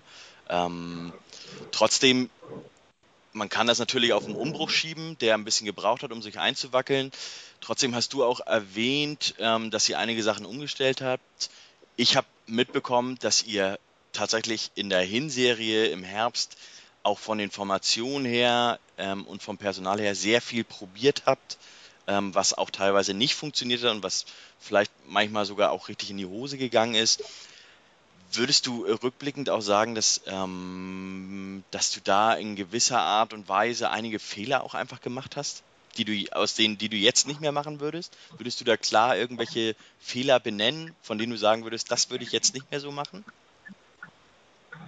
Ja, auch das ist im, im, im Nachgang ist das immer sehr einfach zu sagen, hätte es mal von Anfang an so gemacht oder äh, das war doof oder so. Ich glaube, ich würde die meisten Sachen, die dann häufig auch einfach so aus der Situation geboren waren, gar nicht mal, weil es der Plan hergegeben hat, sondern weil sich da wieder einer verletzt hatte äh, und, und äh, was nicht funktioniert hat, ähm, würde ich vielleicht Sachen anders machen. Das ist ganz bestimmt so. Ich glaube, uns hat es jetzt gut getan, auch wenn mal irgendwie ein Rückschlag dabei war oder ein, schlechteres Spiel, trotzdem am System festzuhalten. Also wir hatten eigentlich zwei gute Phasen in der Saison. Das war einmal rund um die erste Länderspielpause, als wir wirklich bis ins Detail die Dreierkette einstudiert haben, die wir danach meiner Meinung nach sehr gut gespielt haben für unsere Verhältnisse. Und jetzt natürlich die Phase, wo wir dauerhaft bei der Raute bleiben. Und ich glaube, dass für die Jungs diese Sicherheit des einen Systems deutlich höher anzusiedeln ist als eine Flexibilität innerhalb von mehreren Systemen, die für mich als Trainer natürlich schön wären, wo ich dann aber vielleicht auch äh, einige Spieler oder die Gruppe ein bisschen überschätzt habe. Also die, die, die Sicherheit einfach äh, auf gewissen Positionen immer die gleichen Abläufe zu haben, ist dann schon äh, gerade in Zeiten, wo es sportlich nicht so gut läuft, und deswegen haben wir uns ja auch im Winter dafür entschieden, auf dieses eine System zu setzen, ein Faktor, der den Jungs Sicherheit gibt. Und gerade da würde ich jetzt persönlich in der Analyse ansetzen. Ähm, du hast den, die Umstellung auf eine Raute angesprochen, hast auch gesagt, dass die Dreierkette ähm, relativ gut lief. Ich würde die Gegenthese aufstellen und sagen, die Dreierkette, gerade was den Spielaufbau anging, hat sehr schleppend nur fu funktioniert. Ist das eine Sache, die du vielleicht nicht wieder so umstellen würdest? Ähm, oder nicht so versuchen würdest mit dem Kader, den du damals auch zur Verfügung hattest? ich glaube, das ist der entscheidende Nachsatz, der gerade gekommen ist. Man muss natürlich auch immer gucken, ähm, was habe ich für Spielertypen? Sind es eher defensivere, sind das eher Zweikämpfer, sind das eher Spieleröffner? Und ähm, ich glaube, dass, äh, dass wir jetzt etwas gefunden haben, was wirklich gut zum Kader passt und dass wir damals mit der Dreierkette auch was gemacht haben, was eigentlich wirklich gut funktioniert hat, wo sich aber vielleicht eben nicht jeder Spieler auf seiner Position so 100% wiedergefunden hat. Und mhm. wir haben auch mit der Dreierkette richtig, richtig gute Spiele gemacht. Also äh, kann mich an zig Spiele erinnern, wo wir 20 zu 6 Torschüsse haben und, und hinten wirklich kaum was zulassen, vorne kreieren ohne Ende. Und äh, wir haben die auf keinen Fall weggeschoben, die Dreierkette, aber äh, ich denke mal, das wird, wenn überhaupt, für die letzten zwei Saisonspiele nochmal ein Thema werden und dann vielleicht nochmal wieder für die Vorbereitung. Einzig und allein auch schon aus dem Grund, dass wir jetzt in der Raute schon wirklich so ähm, in unseren Abläufen so verfestigt sind, dass wenn wir nächstes Jahr starten würden, dann könnte ich sagen, komm, wir spielen Raute, jeder weiß Bescheid, los geht's. Ähm, von daher ist man da dann schon einen Schritt weiter auf jeden Fall. Kommen wir zurück zu deiner Person. Ähm, das Trainerkarussell in, vor allem in der ersten Liga rotiert gerade aktuell so dermaßen. Heute ist der Tag, wo ähm, gerade über eine Ablösesumme von 30 Millionen Euro für Julian Nagelsmann zum FC Bayern München diskutiert wird. Ähm, es ist gar nicht mal so unmöglich, dass es die momentan ersten sieben in der ersten Bundesliga, dass die in die neue Saison mit einem neuen Trainer gehen. Ähm, was hältst du grundsätzlich von dieser Entwicklung? Ja, das ist tatsächlich ein ganz neuer Trend. Normalerweise sind es immer die letzten sieben, die alles austauschen. Jetzt sind es neuerdings die, die ersten sieben. Ich, ich sehe das irgendwo natürlich wie jeder mit so, mit so einem leichten Kopfschütteln, weil das kann es meiner Meinung nach nicht sein. Äh, sprechen immer über Konstanz und, und darüber, dass man was entwickeln will. Und dann hast du alle 1,6 Jahre einen Wechsel auf den Trainer oder auf den Sportdirektorstuhl. Ähm, auf der anderen Seite muss ich da aber auch eben sagen, da können wir jetzt diskutieren, wie wir wollen der Trainer ist nun mal die wichtigste Person im sportlichen Bereich in einem Verein. Zumindest was die Zusammenarbeit mit der Mannschaft angeht. Und bevor ich einen Spieler, also einen Spieler für 20 Millionen kaufe, der mich vielleicht besser macht, der aber, wenn, wenn ich Pech habe, auch ein Formtief hat oder sich verletzt, hole ich doch, wenn ich davon überzeugt bin, auch lieber einen Trainer, der eventuell im besten Falle sogar alle Spieler richtig besser macht. Das ist ja Milchmädchenrechnung, das ist der Multiplikator. Also ähm, ich, ich kann den Trend absolut nachvollziehen. Wirklich, wenn man davon überzeugt ist, einen Trainer holen zu wollen und wenn man von seiner Qualität überzeugt ist, ähm, dort auch wirklich Geld auszugeben für eine Ablösesumme. Auf der anderen Seite ist dann natürlich der Trend, beim ersten Misserfolg sofort die Reißleine zu ziehen und dann irgendwie fünf, sechs Leute direkt wieder auf der Payroll zu haben, äh, der ist natürlich dann auch erschreckend. Ja, das ist ein ganz schönes Haifischbecken auch einfach, ähm, ist immer mein Eindruck. Also der gerade der, der Trainerjob ist ja eigentlich fast so ungefähr der, der heißeste Stuhl in, in der Branche. Was machst du eigentlich, wenn jetzt eins von den Top 7 Teams von da oben anklopft? Ihr spielt jetzt eine gute Saison, ihr habt ein junges, du bist ja im Verhältnis noch ein relativ junger Trainer. Ähm, objektiv betrachtet, und ich würde das sogar auch ähm, alles unterstreichen, hast, hast du zusammen mit dem, mit dem auch ja noch viel jüngeren Co-Trainern, hast du da echt was auf die Beine gestellt bei St. Pauli, hast den, den Fußball massiv weiterentwickelt, so wie er seit Jahren, fast ein Jahrzehnt nicht mehr bei St. Pauli entwickelt wurde im Offensivbereich. Das wird doch automatisch dazu führen, würde ich mal behaupten, dass ähm, du auch woanders eine Rolle spielst als Person. Was machst du, wenn da jetzt irgendwas passiert? Wenn dich irgendwer anschreibt und sagen wir mal, der VfL Wolfsburg irgendwie sagt, ach Mensch, Schulle, du machst doch tolle Arbeit da. Komm doch mal rüber zu uns. Wolfsburg ist auch eine schöne Stadt. ich glaube, das würden sie nicht schreiben. die wissen ja, dass ich Wolfsburg kenne. Also, ähm, nee, äh, also, was ich ja auch vorhin schon mal gesagt habe, denke, dass man auch als Trainer dann so ein Stück Dankbarkeit äh, dafür zeigen muss, dass man eben auch in so einer schlechten Phase, in so einer schweren Zeit, und ich meine, es ist meine erste Station hier, äh, trotzdem weiterhin das Vertrauen bekommt. Das ist nicht selbstverständlich. Und ich glaube, dann sollte man auch nicht beim erstbesten Angebot äh, sofort die Flucht ergreifen und sagen, aber da verdiene ich mehr Geld, spiele ich mit besseren oder trainiere ich bessere Spieler, besseres Umfeld. Ähm, das ist auch überhaupt nicht mein Ding. Also ich bin ja letztendlich hier gestartet mit, mit irgendwo auch einem ein Auftrag, den ich mir selber gegeben habe, wie ich den Verein äh, in, in, mehreren Bereichen, natürlich als allererstes mit der Mannschaft, aber auch so das Drumherum, was die Kollaustraße angeht, was die Trainingsbedingungen angeht, äh, wieder auf Vordermann zu bringen. Und äh, da sind wir, glaube ich, gerade auf einem ganz guten Weg. Und deswegen kann ich mir das eigentlich momentan sehr schwer vorstellen, äh, jetzt meine Mannschaft und, und den Verein zu verlassen. Dass das irgendwann mal definitiv der Fall sein wird, das weiß ich auch. Also entweder wir haben dauerhaft Misserfolg und ich werde rausgeschmissen oder das läuft so gut, dass ich dann tatsächlich irgendwann mal den nächsten Schritt machen will, kann, darf, muss. Äh, aber das sehe seh ich jetzt eigentlich nicht in unmittelbarer Zukunft, sondern äh, das wird eher dann äh, in, in so einer mittelfristigen Planung wird das wahrscheinlich irgendwann mal drin sein. Also ich habe eine ziemlich genaue mittelfristige Planung. Ähm, die sieht vor 2030 Champions League mit dem FC St. Pauli. Ähm, und da bist du aber noch Trainer an der Seitenlinie. Ist, ist das auch deine Planung?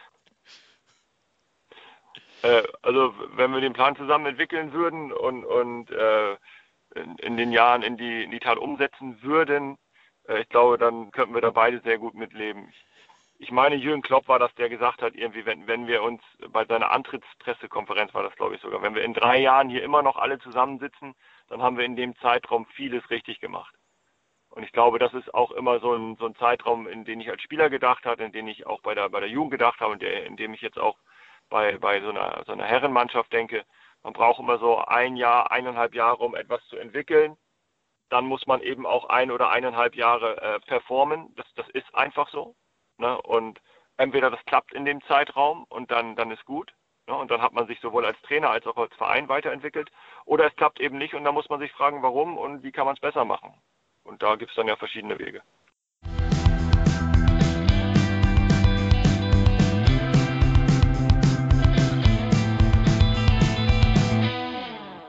Ein Stück Dankbarkeit möchte Timo Schulz also zeigen und macht damit klar, dass er auch nächste Saison Trainer beim FC St. Pauli bleiben wird. Dafür, dass der Verein ihm im Winter das Vertrauen geschenkt hat. Die Dankbarkeit nehmen wir gerne entgegen und zwar noch ein paar Jahre lang, Timo. Wohl wissend, dass unser geheimer Plan von der Champions League oder wie dieses super Dingel-Dongel-Produkt der UEFA dann heißt, mit Timo Schulz als Trainer aufgeht. Sportlich ging es für den FC St. Pauli zum Auswärtsspiel nach Kiel. Die Kieler kamen erst Ende April aus der verordneten Quarantäne und hatten einige Nachholspiele zu bestreiten. Und sie kamen richtig stark aus der Spielpause und konnten von den ersten sechs Spielen in der zweiten Liga satte fünf gewinnen. Erst zwei Niederlagen am Saisonende sorgten dafür, dass sie letztlich nur auf dem Relegationsplatz landeten. Wie wir inzwischen wissen, wird Holstein Kiel auch nächste Saison in der zweiten Liga spielen. Das Spiel des FC St. Pauli begann zwar recht gut, aber je länger das Spiel dauerte, umso besser wurde Holstein Kiel. Serra ist durch, Serra nochmal quergelegt, Schuss und Tor. Ja, jetzt hat Bartels freie Wiese vor sich, kommt rechts an den 16, eine Ballvorlage, nächster Kontakt, ist nochmal dran, Grundlinie, Schuss, Tor. Bartels 2-0. Spitze auf Bartels Schuss, Bartels Tor! In drei Zügen, Matt. Dann wieder eine gute Schussposition rechts am 16er Kiel. Schuss, Hauptmann, wieder auf, Nachschuss, Tor! Hauptmann auf Stojanovic, der lässt den Ball wieder klatschen und dann kommt hinterher kam Serra. Janni Serra kann jetzt endlich als Stürmer sich auch eintragen. 4-0 Kiel. Nelly the Elephant. Den Song wollte nach dem Spiel hier auch keiner mehr hören. Mit 0 zu 4 verlor der FC St. Pauli in Kiel. Damit war auch theoretisch sämtliche Hoffnung gen Aufstieg endgültig begraben. Holstein Kiel zeigte dem FC St. Pauli deutlich auf, dass da noch ein erheblicher Unterschied besteht zwischen den Teams, die um den Aufstieg spielen, und dem FC St. Pauli. Für unser Podcast-Projekt war es ehrlich gesagt ziemlich perfekt, dass die Saison so ein wenig ausdümpelte, denn so konnten wir bereits frühzeitig mit der Produktion der ersten Abschnitte beginnen, wohl wissend, dass am Ende alles gut werden wird. Und da die Saison mehr oder minder beendet war, konnten wir auch im Gespräch mit Timo Schulz mit einem leichten Saisonfazit beginnen. Timo, die Saison ist fast durch. Ihr habt ähm, ja, 4-0 in Kiel verloren, dabei ein gar nicht so schlechtes Spiel gezeigt, vor allem zu Beginn, also ein ziemlich gutes sogar. Lass uns mal jetzt ähm, so eine Art Individualanalyse machen und schauen, welche Spieler sich ähm, unter eurer Leitung und in der Saison wie entwickelt haben. Einstiegsfrage, welche Spieler haben dich diese Saison am meisten überrascht eigentlich in den Leistungen? Mm, ja, über, also überraschen ist immer ist immer ein doofes Wort. Das heißt ja, würde in Verbindung bringen, dass man es denen nicht zugetraut hat. Ich denke aber, wenn wir jetzt so eine, eine individuelle Entwicklung nehmen von, von einem Spieler wie äh, Rodrigo Salazar, der, ich habe ihn, glaube ich, ganz am Anfang der Saison eben auch als Wundertüte bezeichnet, der, glaube ich, jetzt zu einem wirklich sehr, sehr guten Zweitligaspieler gereift ist, äh, wo am Anfang noch sehr viel die Wildheit äh, überwogen hat, dann ist er sicherlich ein Spieler, der so ein bisschen wie Kai aus der Kiste kam. Ähm, ich glaube auch, dass wir in einem Kofi Kire sehr viel gesehen haben, äh, dass er am Ende jetzt aber so eine so dominante Rolle spielt und dann auch äh, auf, auf so viele Scorerpunkte kommt. Äh, das war schon, also so wie er jetzt performt hat, das ist schon auch wirklich das Optimum, was ich mir vorgestellt habe vor der Saison. Ähm, ansonsten glaube ich, dass, dass man eben auch so die Wichtigkeit von Spielern wie Lawrence oder Ziereis häufig erst dann sieht, wenn sie nicht dabei sind. Ähm, die stehen dann ja häufig nicht so im Fokus wie die Offensivspieler, die das, die das extra schön und extra tolle machen. Äh, und ansonsten glaube ich, dass wir eine Reihe von Spielern drin haben. Äh, Paccarada, Daschner, ähm, auch, auch Finn Ole Becker über weite Strecken der Saison. Enrico Benatelli, der, der irgendwo sich erstmal reinkämpfen musste in die Truppe, aber jetzt kaum wegzudenken ist ähm, schon auch Jungs, die schon länger dabei sind und aber dieses Jahr, glaube ich, das erste Mal dann wirklich zu ihrem Leistungsoptimum äh, oder irgendwie in, in, die Nähe vorgestoßen sind, was in den letzten Jahren, glaube ich, eher nicht der Fall war. Ich habe übrigens mir, als ich mir diese Fragen überlegt habe, natürlich auch so eine kleine Liste gemacht mit Spielern, die mich persönlich am meisten überrascht haben. Und bei mir ganz oben steht tatsächlich Rico Benatelli. Und zwar deshalb, mhm. weil der tatsächlich die letzten Wochen auf der 6 spielt und das ziemlich gut macht und das aus meiner Sicht im Winter noch gar nicht so absehbar war. Hast du da im Nachhinein, also wie hat man, wie macht man aus Rico Benatelli einen Sechser? Mm, äh, ne, man macht aus Rico keinen Sechser, sondern Rico, äh, Rico macht das aus sich, aus, äh, für sich selber und das Spielsystem. Also das muss man mal ganz klar sagen. Rico ist ein, ist ein Spieler für eine bestimmte Spielart und für ein bestimmtes Spielsystem. Wenn du das Zentrum sowieso dicht hast mit einer Raute, dann sind die Abstände für ihn sehr gering, dann hat er viel Ballkontakte. Ähm, wir spielen natürlich auch sehr viel Fußball. Wir sind, glaube ich, die Mannschaft mit der durchschnittlich kürzesten Passdistanz. Ähm, das kommt ihm natürlich alles sehr entgegen. Wenn man vielleicht dann eher wie die letzten Jahre eher passiv steht und abwartend ist und tief hinten drin steht und auf den Gegner reagiert, dann ist er sicherlich nicht der, nicht der perfekte Spieler. Äh, von daher muss man das Spiel schon so ein bisschen gestalten, damit Ricos Qualitäten zum, zum Zuge kommen. Auf meiner Liste, und du hattest, es, hattest ihn auch erwähnt, steht auch Lead Paccarada. Ähm, da könnte man das ja sozusagen umdrehen, wenn wir jetzt mal schauen, wie die Entwicklung bei anderen Spielern auch ist. Lead Paccarada war zu Beginn der Saison kein Stammspieler. Es war Daniel Buballa, der zuerst in der Dreierkette, aber auch später in der Viererkette hinten links gespielt hat. Ähm, Lead Paccarada hat Daniel Buballa da so ein bisschen den Rang abgelaufen auch. Ist das, ähm, wie würdest du die Entwicklung dann ähm, von Daniel Buballa beschreiben? Ja, Buba, ähm, Buba, denke ich, war in der Hinrunde noch einer unserer äh, zuverlässigsten Spieler mit der Art und Weise, wie er, wie er die Position interpretiert hat, egal ob in der Dreier- oder in der Viererkette. Man weiß natürlich, was man von Buba kriegt. Extreme Zweikampfstärke, super Mentalität, tolles Tempo und ähm, letztendlich haben wir dann in der Rückserie eben auf die Raute umgestellt, sodass wir in der, in der Viererkettenposition halb in eigentlich immer James Lawrence spielen lassen und links war es dann Zweikampf zwischen Buba und Packer. Und während sich am Anfang der Saison Buba durchgesetzt hat, hat sich dann eben äh, zum Beginn der Rückserie Packer durchgesetzt, ist von Spiel zu Spiel besser geworden und letztendlich nicht mehr aus der Mannschaft wegzudenken. Das ist in dem Moment dann natürlich extrem ärgerlich gewesen für Buba, aber so ist dann am Ende auch Profifußball. Also Packer performt auf einem super Niveau hat auch zu sich selbst, glaube ich, dann irgendwann eine andere Einstellung gefunden, so im Laufe der Hinserie, dass er einfach gemerkt hat, okay, ich muss mal eine Schippe drauflegen, auch neben dem Platz und ähm, es hat auch als Typ vielleicht ein bisschen gebraucht, um in der Gruppe anzukommen und ist jetzt einer unserer Führungsspieler. Ähm, ich habe auf meiner Liste, du hast ihn auch erwähnt, ähm, Philipp Ziereis stehen. Den kennst du tatsächlich sogar noch, als du Co-Trainer warst ähm, beim FC St. Pauli. Ähm, und der hat lange viel mit Verletzungen immer zu kämpfen gehabt. Ich habe immer Sorge, dass er sich einfach verletzt und dann wieder ähm, weg ist. Ähm, ich finde ihn wahnsinnig stark und er übertrifft sozusagen für mich auch mehr und mehr immer die Erwartung, die ich persönlich auch an ihn und sein Spiel stelle. Inzwischen ähm, spielt er auch echt richtig gute Pässe nach vorne ähm, im Aufbauspiel. Ist das, ja, weiß ich nicht, der beste Philipp Ziereis, den du jemals gesehen hast? Mhm. Ist auf jeden Fall der stabilste. Also man hat auch, äh, weder er noch ich haben momentan das Gefühl, dass irgendwas passieren kann. Also er sagt auch jedes Mal, ich fühle mich so gut wie noch nie. Ähm, ich glaube, bei ihm ging es einfach nur darum, und soweit war er in der Hinserie zum Beispiel noch nicht, einfach mal wirklich zwei, drei, vier Monate am Stück durchzutrainieren und durchzuspielen. Und damit meine ich nicht jedes Spiel und jedes Training von Anfang bis Ende Vollgas, sondern einfach mal in den Rhythmus reinzukommen. Und wenn es mal irgendwie ein Training weniger ist in der Woche oder man ihm mal ein Spiel weglässt, auch wenn er das nicht wahrhaben will, dass er einfach mal durch ein halbes Jahr durchgekommen ist. Und jetzt ist er, er ist voll einsatzfähig, ganz selten, dass er noch irgendwo Probleme hat. Äh, und ähm, das zeigt sich dann am Ende auch auf dem Platz, dass er wie die ganze Mannschaft so Selbstvertrauen dazu gewonnen hat, Ruhe am Ball hat, mittlerweile auch andribbelt, ähm, viele diagonale Bälle spielt, äh, strategisch auch immer mehr irgendwie an, an, an Selbstverständlichkeit, an Selbstvertrauen dazu gewinnt. Also von daher ähm, sehe ich das schon so, dass er, glaube ich, im Gesamtpaket momentan so ziemlich seine beste Phase hat, hier, seitdem er beim FC St. Pauli ist.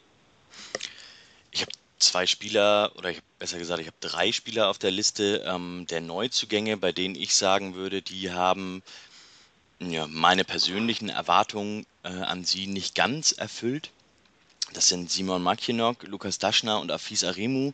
Ähm, ich würde gerne mit über Lukas Daschner und Afis sprechen, weil das ja noch relativ junge Spieler sind. Sind das Spieler, bei denen du sagst, boah, die werden irgendwann werden die explodieren und dann ähm, dann werden, werden die auf jeden Fall Stammspieler sein und so ein Spiel auch ihren Stempel aufdrücken. Brauchen die einfach noch einen Moment? Ähm, was sind da die, haben die Anpassungsschwierigkeiten? Was sind da, was funktioniert da momentan noch nicht so richtig? Also man, ich glaube, das ist ein gutes Beispiel dafür, diese drei Spieler, auch wenn wir vielleicht nur über die zwei sprechen, wie unterschiedlich man einzelne Personalien bewerten kann und muss und wie unterschiedlich auch so ein Saisonverlauf sein kann. Also ähm, nehmen wir mal zum Beispiel Afis. Afis ist ja relativ spät in der Vorbereitung leider erst zu uns gekommen, hat Verständigungsprobleme und ist ein sehr ruhiger, introvertierter Typ. Der hat es wirklich in den ersten zwei, drei Monaten nicht geschafft, äh, das entsprechende Niveau im Training und im Spiel dauerhaft konstant aufrechtzuerhalten. Also er hat extreme Schwankungen in der Trainingsleistung von super gut, wo du dann wirklich sehen konntest, was seine Skills sind, warum wir ihn auch geholt haben, bis hin zu puh, was war denn heute wieder mit dem los? Und da hast du als Trainer natürlich dann auch kein Gefühl fürs Wochenende. Dementsprechend stand er vor dem Winter dann auch seltener auf dem Platz. Ähm, der ist aber peu à peu, Schritt für Schritt, ganz viele kleine Schritte in der Gruppe angekommen, hat das Trainingsniveau adaptiert, hat die Inhalte mitbekommen. Das ist natürlich, wenn man sich nicht so gut verständigen kann, auch schwieriger, gerade auch im Coaching. Und ich glaube, jeder, der jetzt unsere Saison verfolgt, der, der hat gesehen, dass Afis Nachmittag eine ganz andere Rolle gespielt hat, mit einer ganz anderen Ruhe Ball, super Positionstreue und ich würde einfach mal behaupten, ohne dass ich das äh, per Daten belegen kann, dass er bei uns pro, Minute so mit, mit die meisten Balleroberungen hat und die meisten Zweikämpfe führt. Und da wird er für uns einen ganz, ganz hohen Wert haben, weil er einfach da, da hat er wirklich eine Waffe und die ist heutzutage nicht mehr, nicht mehr so oft gegeben, dass Spieler wirklich gegen den Ball eine Waffe haben. Bei Dashi ist es so, Dashi hat einen, hat einen sehr, sehr guten Start bei uns gehabt hat ja auch seine Spielzeiten gehabt, ist, glaube ich, auch nach XG-Werten unser torgefährlichster Spieler, was die Vorlagen und selber eigene Chancen angeht. Ich glaube, ihm hat einfach so im Laufe der Saison dieser eine Moment, dieses eine Spiel gefehlt. Er hatte immer seine super Aktionen und ich glaube, wenn er sich einfach mal irgendwo mit einem Tor belohnt hätte oder mit einer geilen Vorlage, ähm, dann, dann wäre er auch nochmal zwei Schritte weiter in der, in der äh, äußerlichen Wahrnehmung.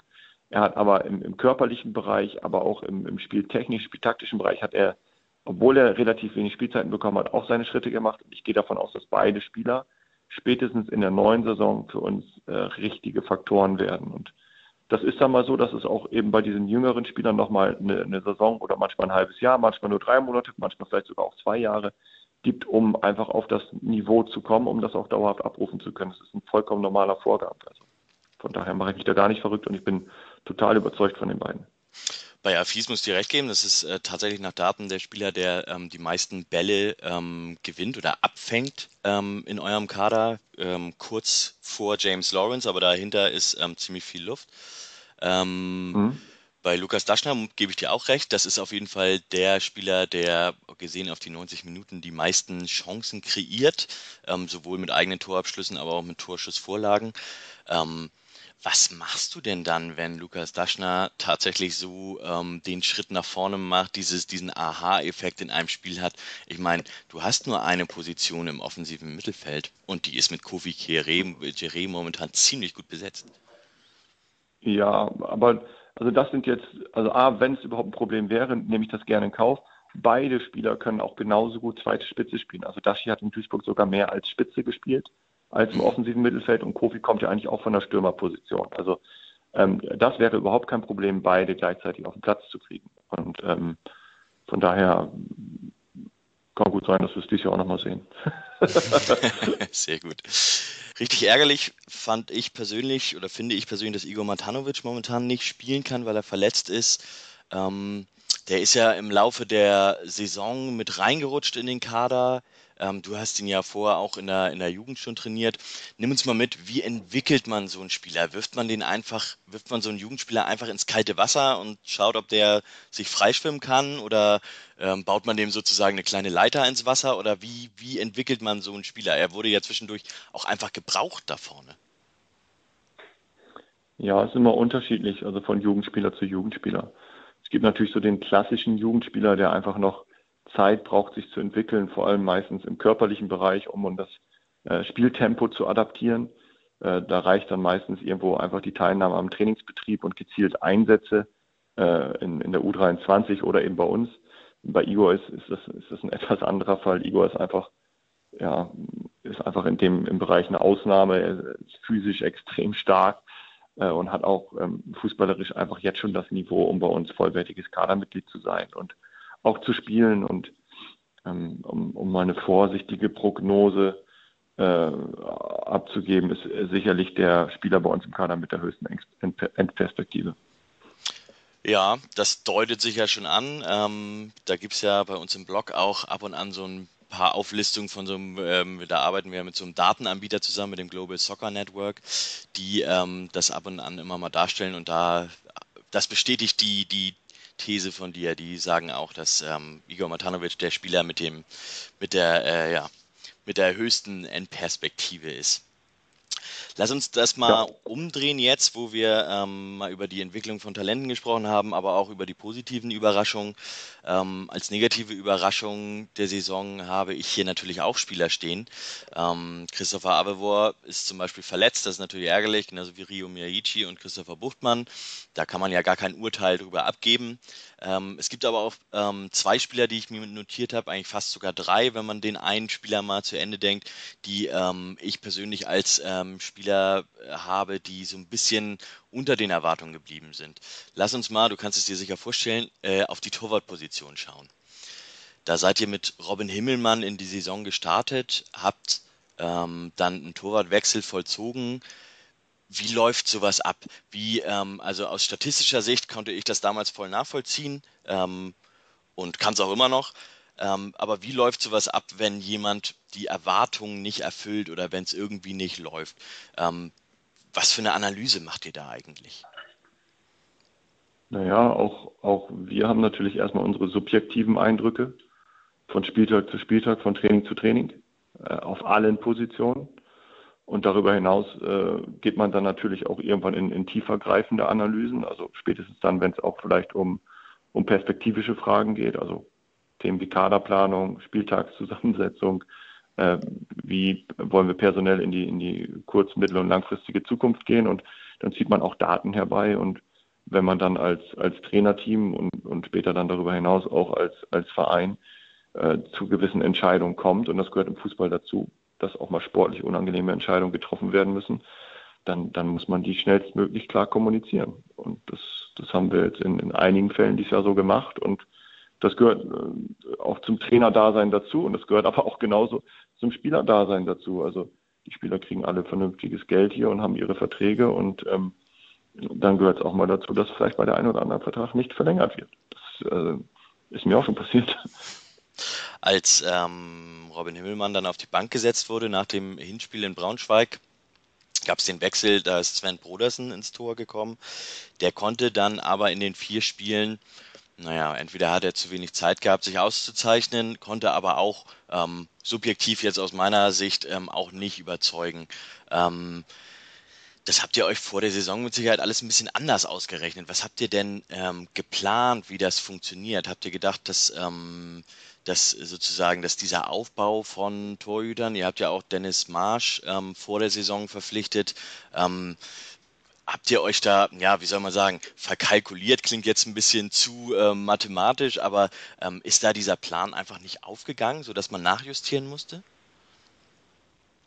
Ja, also ist ja dann am Ende auch offensichtlich so gewesen. Also da braucht man auch nicht drum herum reden.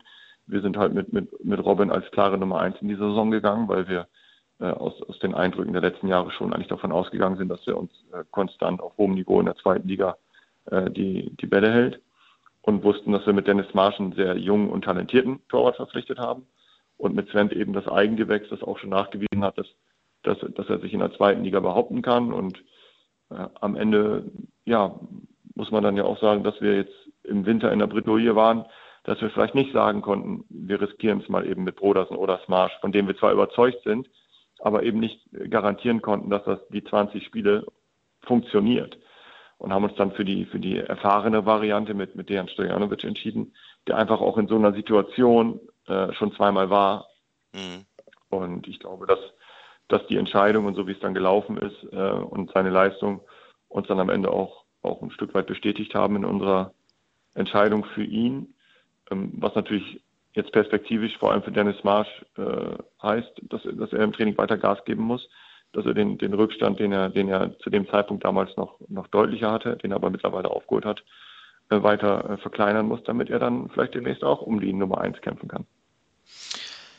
Ein bisschen ähm, ein Sinnbild von dem, von eurer, von dem Umschwung ist aus, ich sag mal, aus fast aus negativer Sicht ist Marvin Knoll tatsächlich, der ähm, bis zum Würzburg-Spiel auch ähm, viel gespielt hat, auch zeitweise Stammspieler war, in Würzburg dann selber ähm, ersten Elfmeter verursacht hat und kurz vor der Halbzeit mit einer gelb-roten Karte runtergeflogen ist. Und dann ähm, gab es ja auch diese auch von dir schon erwähnte ähm, Halbzeit sozusagen in Würzburg, wo man gemeinsam sich auch ähm, gedacht hat, komm, scheiß drauf, wir, wir machen jetzt das, was wir, wir hauen einfach jetzt alles rein, egal wie, wie das ausgeht. Ähm, und seitdem geht es ja sozusagen, ist es dann ja auch bergauf gegangen. Würdest du Marvin Knoll als einen der Verlierer der Saison bezeichnen? Ich tue mir immer schwer mit, mit, mit dem Wort Verlierer oder mit, mit so einem Begriff Verlierer der Saison. Also am Ende hat, hat Knolli bis dahin äh, extrem viel Spielzeit gehabt, war glaube ich auch sogar häufiger unser Kapitän auf dem Feld. Und ähm, de facto haben wir einfach äh, in der Konstellation vor dem Winter äh, viel zu wenig Punkte geholt. Jetzt unabhängig davon, äh, wie jeder Spieler einzeln gespielt hat oder wie wir als Mannschaft uns präsentiert haben, was ja auch nicht immer so schlecht war, haben wir viel zu wenig Punkte geholt. Und es ist einfach momentan so, dass wir, dass wir, äh, wenn wir Knolli jetzt mal als halbling Innenverteidiger nehmen, damit James einen Spieler haben, der einfach gesetzt ist und mit Adam dahinter noch eine richtig gute Alternative. Und da muss er sich momentan äh, für ihn leider einsortieren. Und ähm, er verhält sich super im Training und äh, rund um, um den Spielbetrieb und ist voll dabei und, und brettert sich rein. Aber das, äh, ja, es ist einfach so, dass, dass, dass wir jetzt gerade in der lange, so, so wie wir vorhin das bei Buba auch gesagt haben, in einer sehr guten Phase sind, wo die Spieler, die spielen, sich sehr, sehr stabil präsentieren und ähm, Knolli hatte dieses Jahr genug Spiele und genug Chancen, sich zu präsentieren und bessere Leistungen zu bringen. Und momentan ist er sicherlich, wenn man das so will, ein bisschen der Leidtragende der erfolgreichen äh, Serie. Ja, und dann muss man, muss man sich leider dann in, in seinem Fall auch eben mit der Rolle so arrangieren. Wenn wir dann das jetzt mal sozusagen ein bisschen weiterdenken und auch mal ein bisschen in die Zukunft schauen, dann ähm, gehen ja Leihspieler auch weg ähm, und wird es mit Sicherheit auch noch im Kader die ein oder andere Veränderung geben ähm, von Spielern, dessen Verträge auslaufen oder nicht verlängert werden oder eventuell die ähm, sowieso denen ein Wechsel nahegelegt wird oder von selbst auch einen Wechsel anstreben. Ähm, wo siehst du, wenn man jetzt sich überlegt, dass die Raute, dass die Formation der Wahl bleibt, wo siehst du Bedarf in der nächsten Saison? Ja, jetzt erstmal davon ausgehen, dass sich äh, die Leihspieler erstmal von uns verabschieden und wenn überhaupt auch erst relativ spät wieder zu uns stoßen würden, ähm, haben wir sicherlich Hauptbedarf in der Raute. Also auf den Achterpositionen, so die klassischen Box-to-Box-Spieler, Mittelfeldspieler. Ich denke, dass wir in der Viererkette schon sehr gut aufgestellt sind. Mhm. Dass wir auch vorne trotz dem Abgang von Omar äh, genug Alternativen haben äh, und wir auf der 10 auch mit Kofi und Tashi sicherlich überdurchschnittlich gut besetzt sind. Ähm, die sechs haben wir während der Saison schon extrem nachjustiert, wo wir jetzt mit Rico, Eric und äh, Afis drei Möglichkeiten haben. Aber in der Raute, da könnte ich mir schon vorstellen, dass wir da nicht nur einen, sondern vielleicht eher zwei Spieler verpflichten. Würdest du eher bei Verpflichtungen, also wie, wie geht man das an? Du bist ja jetzt als Trainer sozusagen, du bist ja, ich sag mal, nicht, nicht der Kaderplaner. Ich möchte gar nicht sagen, dass du da mit der Kaderplanung nichts zu tun hast. Da glaube ich, dass du ziemlich viel da mitreden kannst, würde ich mal vermuten. Würdest du dann für die Raute, wie, wie geht man das dann an? Holt man da eher Spieler, die sich entwickeln können? Oder Spieler, die jetzt schon sofort performen? Also ich denke jetzt zum Beispiel der Unterschied Eric Afis zum Beispiel, also das ist ja schon ein klarer Unterschied, weil Eric sozusagen sofort ähm, die Soforthilfe war und bei Afis das eventuell ein bisschen länger dauert. Wie entwickelt man sowas? Wie plant man sowas? Hat man da so eine Art Schattenkader, den man, den man entwickelt über Jahre? Ja. Oder? Ja, jetzt in meinem Fall nicht über Jahre, aber ist schon eigentlich relativ klar vom Positionsprofil, ähm, was für Ansprüche wir da haben. Dementsprechend ähm, sind unsere Leute im Hintergrund in der Kaderplanung da natürlich am Gange, so die, die Profile abzuarbeiten, zu gucken, was ist da auf dem Markt oder was, was könnte man vielleicht irgendwo ähm, äh, generieren oder wie man es auch nennen möchte. Und dann gibt es, gerade auf der Position gibt es natürlich zwei Arten von Spielern. Erstmal den, den eher defensiv starken Spieler mit einer enormen äh, Lauf- und Kampfkraft. Und dann gibt es vielleicht eher einen offensiven Spieler, der dann aus der Position auch noch torgefährlich wird. Ähm, was mir immer wichtig ist, dass das schon irgendwo ein klarer Skill zu erkennen ist. Also dass es nicht irgendwie so zwischen Baum und Borke ist, sondern dass man wirklich sagen kann, wenn ich den Spieler aufstelle, dann gehe ich davon aus, dass der irgendwie fünf Torabschlüsse hat und drei Vorlagen. Oder aber ich stelle den Spieler dahin und ich weiß, auf der Seite brennt nichts an, der gewinnt 60 Prozent, 70 Prozent seiner Zweikämpfe und ist defensiv äußerst stabil. Was das Alter angeht, würde ich mich ehrlich gesagt gar nicht festlegen wollen. Ich glaube, dass die Altersstruktur bei uns in der Mannschaft sehr gut ist momentan. Ähm, und gerade das Beispiel Tore Reginiussen hat auch gezeigt, dass auch mal so eine Verpflichtung von einem 34-Jährigen Sinn machen kann, wenn er einfach der ganzen Gruppe Halt gibt. Also ich würde jetzt gar nicht sagen, dass der darf höchstens 20 bis 24 sein, wenn wir einen guten 27-Jährigen kriegen oder einen 31-Jährigen, wovon wir überzeugt sind, dass er uns hilft für die nächsten zwei Jahre, dann finde ich, kann das auch ein sehr hoher Mehrwert sein. Das passt ja ziemlich gut zu dem, was, ähm, was sich momentan in der zweiten Liga tut. Ähm, der VfL Bochum wird aller Voraussicht nach, wenn da nicht richtig, noch richtig, richtig viel schief geht, werden die aufsteigen. Die haben ihren Kader ja tatsächlich auch über Jahre entwickelt und haben mit zum Beispiel Robert Tescher auch so Spieler, die eher aus dem Regal ähm, schon äh, gut gealtert ähm, kommen.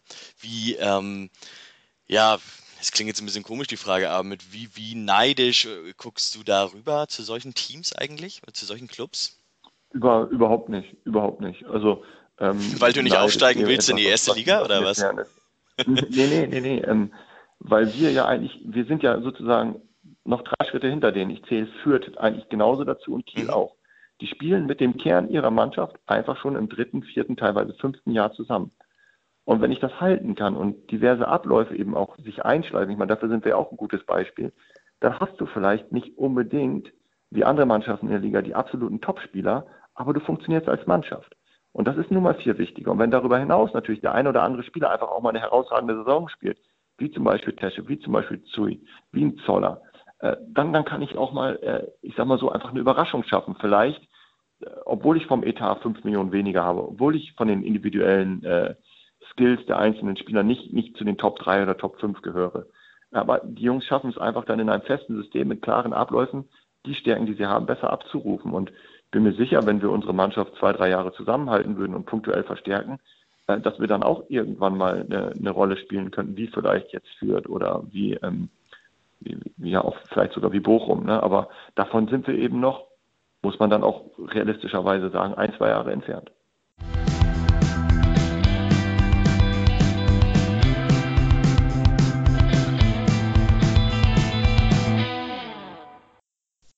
Wow, einfach mal eben eine ausführliche Individualanalyse von einem Großteil des FC St. Pauli-Kaders gemacht.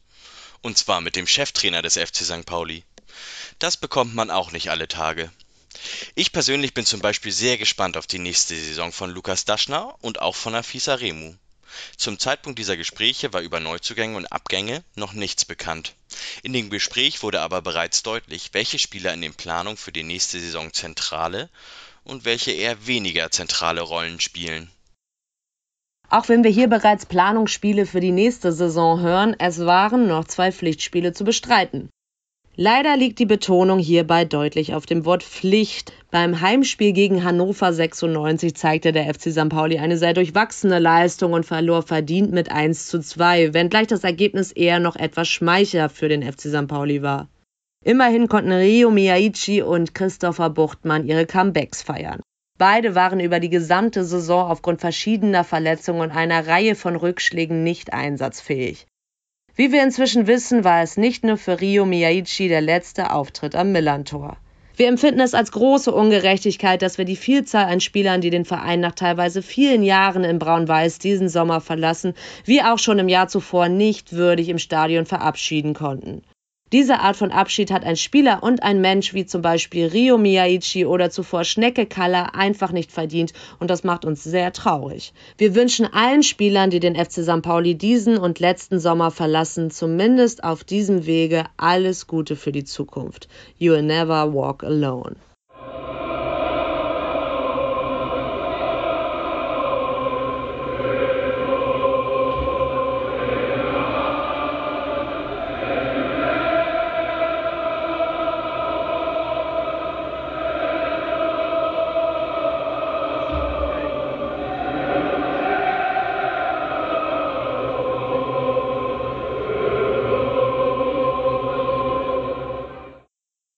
Eine Woche nach der Niederlage gegen Hannover ging es zum Saisonabschluss nach Regensburg.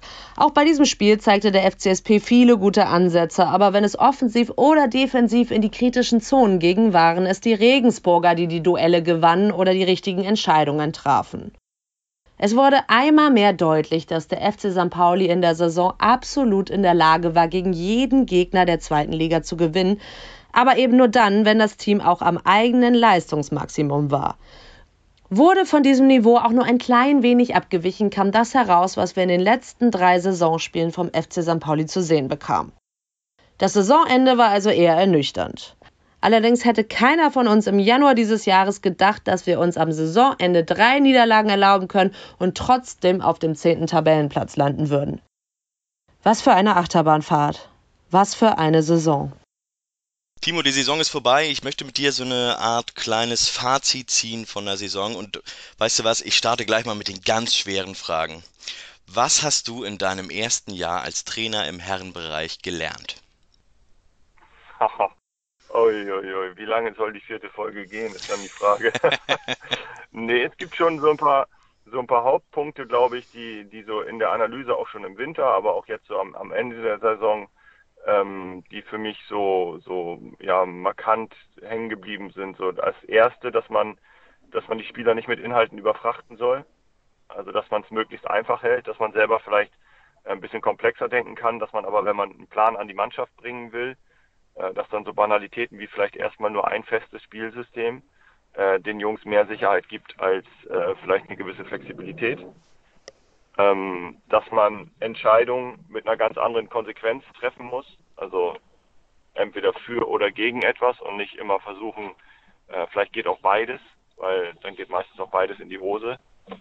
Ähm, und so für, für uns jetzt auch gerade, wenn wir, wenn wir konkret über Mannschaft sprechen, ähm, wirklich Kaderplanung auch im Sinne von, von ähm, Mentalität, also noch mehr auf die Mentalität zu achten, noch mehr darauf zu achten, dass, dass wirklich ein, ja, so unsere, unsere Werte, unsere Identität, so dieses, dieses absolute Wollen, äh, dieses mehr investieren, dass das wirklich äh, tagtäglich gelebt wird. Ich glaube, das ist so einer der, der Hauptpunkte. Ähm, ist das eigentlich ein Unterschied zwischen Herren- und Jugendbereich gewesen? Du hast gesagt, dass, dass zu viel Inhalte nicht förderlich sind. Ist das im Jugendbereich anders? Kannst du da mehr Inhalte reinbringen? Ja, weil du natürlich äh, so mit, mit Themen wie Gegnervorbereitung und so hast du da nichts am Hut, sondern da geht es wirklich nur darum, äh, die, die Jungs zu entwickeln. Da geht es darum, äh, inhaltlich zu arbeiten, äh, die Jungs auch immer fokussiert irgendwo bei, bei der Stange zu halten. Ähm, im, Im Herrenbereich ist es dann eben so, dass viele Spieler einfach auch schon ein Stück weit fertig sind. Nicht im Sinne von, äh, die lernen gar nichts mehr, aber äh, in der Regel solltest du im Innenverteidiger im Profibereich keinen Flugball mehr beibringen müssen. Und da sollte das Kettenverhalten im Sinne von Durchschieben auch drin sein. Da geht es nur noch darum, dass alle das Gleiche machen und man dann vielleicht positionstechnisch nochmal an Details arbeitet.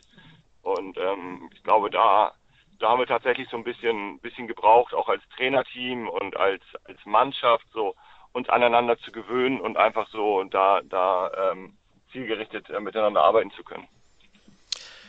Gab es auch Dinge, die du ähm, unterschätzt hast? Oh, unterschätzt? Nee, unterschätzt würde ich jetzt gar nicht sagen. Also ich wusste schon ziemlich genau, was mich erwartet und das ist auch größtenteils so eingetroffen. Aber ähm, wenn man jetzt die, die Hinrunde Revue passieren lässt, wo, wo ähm, wir ja auch wirklich Probleme hatten, da ist schon augenscheinlich geworden, dass, dass ähm, viele Spieler so das, das letzte Jahr noch arg in den Knochen äh, hatten. Also damit meine ich äh, nicht, nicht nur rein körperlich, was die Fitness angeht, wo wir, wo wir wirklich auf keinem guten Niveau waren am Anfang der Vorbereitung. Und eben aber auch mental, ne? gerade so, wenn, wenn Rückschläge da waren oder so, das hat uns schon immer sehr schnell aus der Bahn geworfen und da, da haben wir echt viel arbeiten müssen. Du hast ja jetzt ähm, in Herzlake mit Sicherheit mit allen Spielern Gespräche geführt ähm, und ihnen Feedback auch für ihre Saison gegeben. Wie und woher bekommst du eigentlich Feedback für deine Arbeit?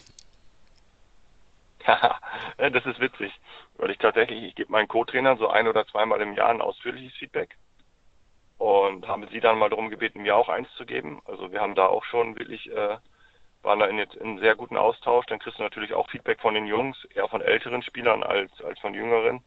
Äh, und natürlich tauscht man sich dann auch am Ende der Saison äh, nochmal mit Andreas Bornemann aus, vielleicht sogar auch ein bisschen mit Oke. Man, man führt auch mal ein ruhiges Gespräch mit der Presseabteilung, was man vielleicht irgendwie anders machen kann. Also so das ultimative Feedback, äh, das gibt es nicht, aber man, man versucht sich schon überall so Informationen einzuholen, zu, zu resümieren, vielleicht auch zusammen, was ist gut gelaufen, was, was kann man vielleicht ändern. Also da muss man schon äh, wachsam sein, dass man nicht in so einen in so einen Trott, in so eine Routine verfällt, auch als Trainer nicht.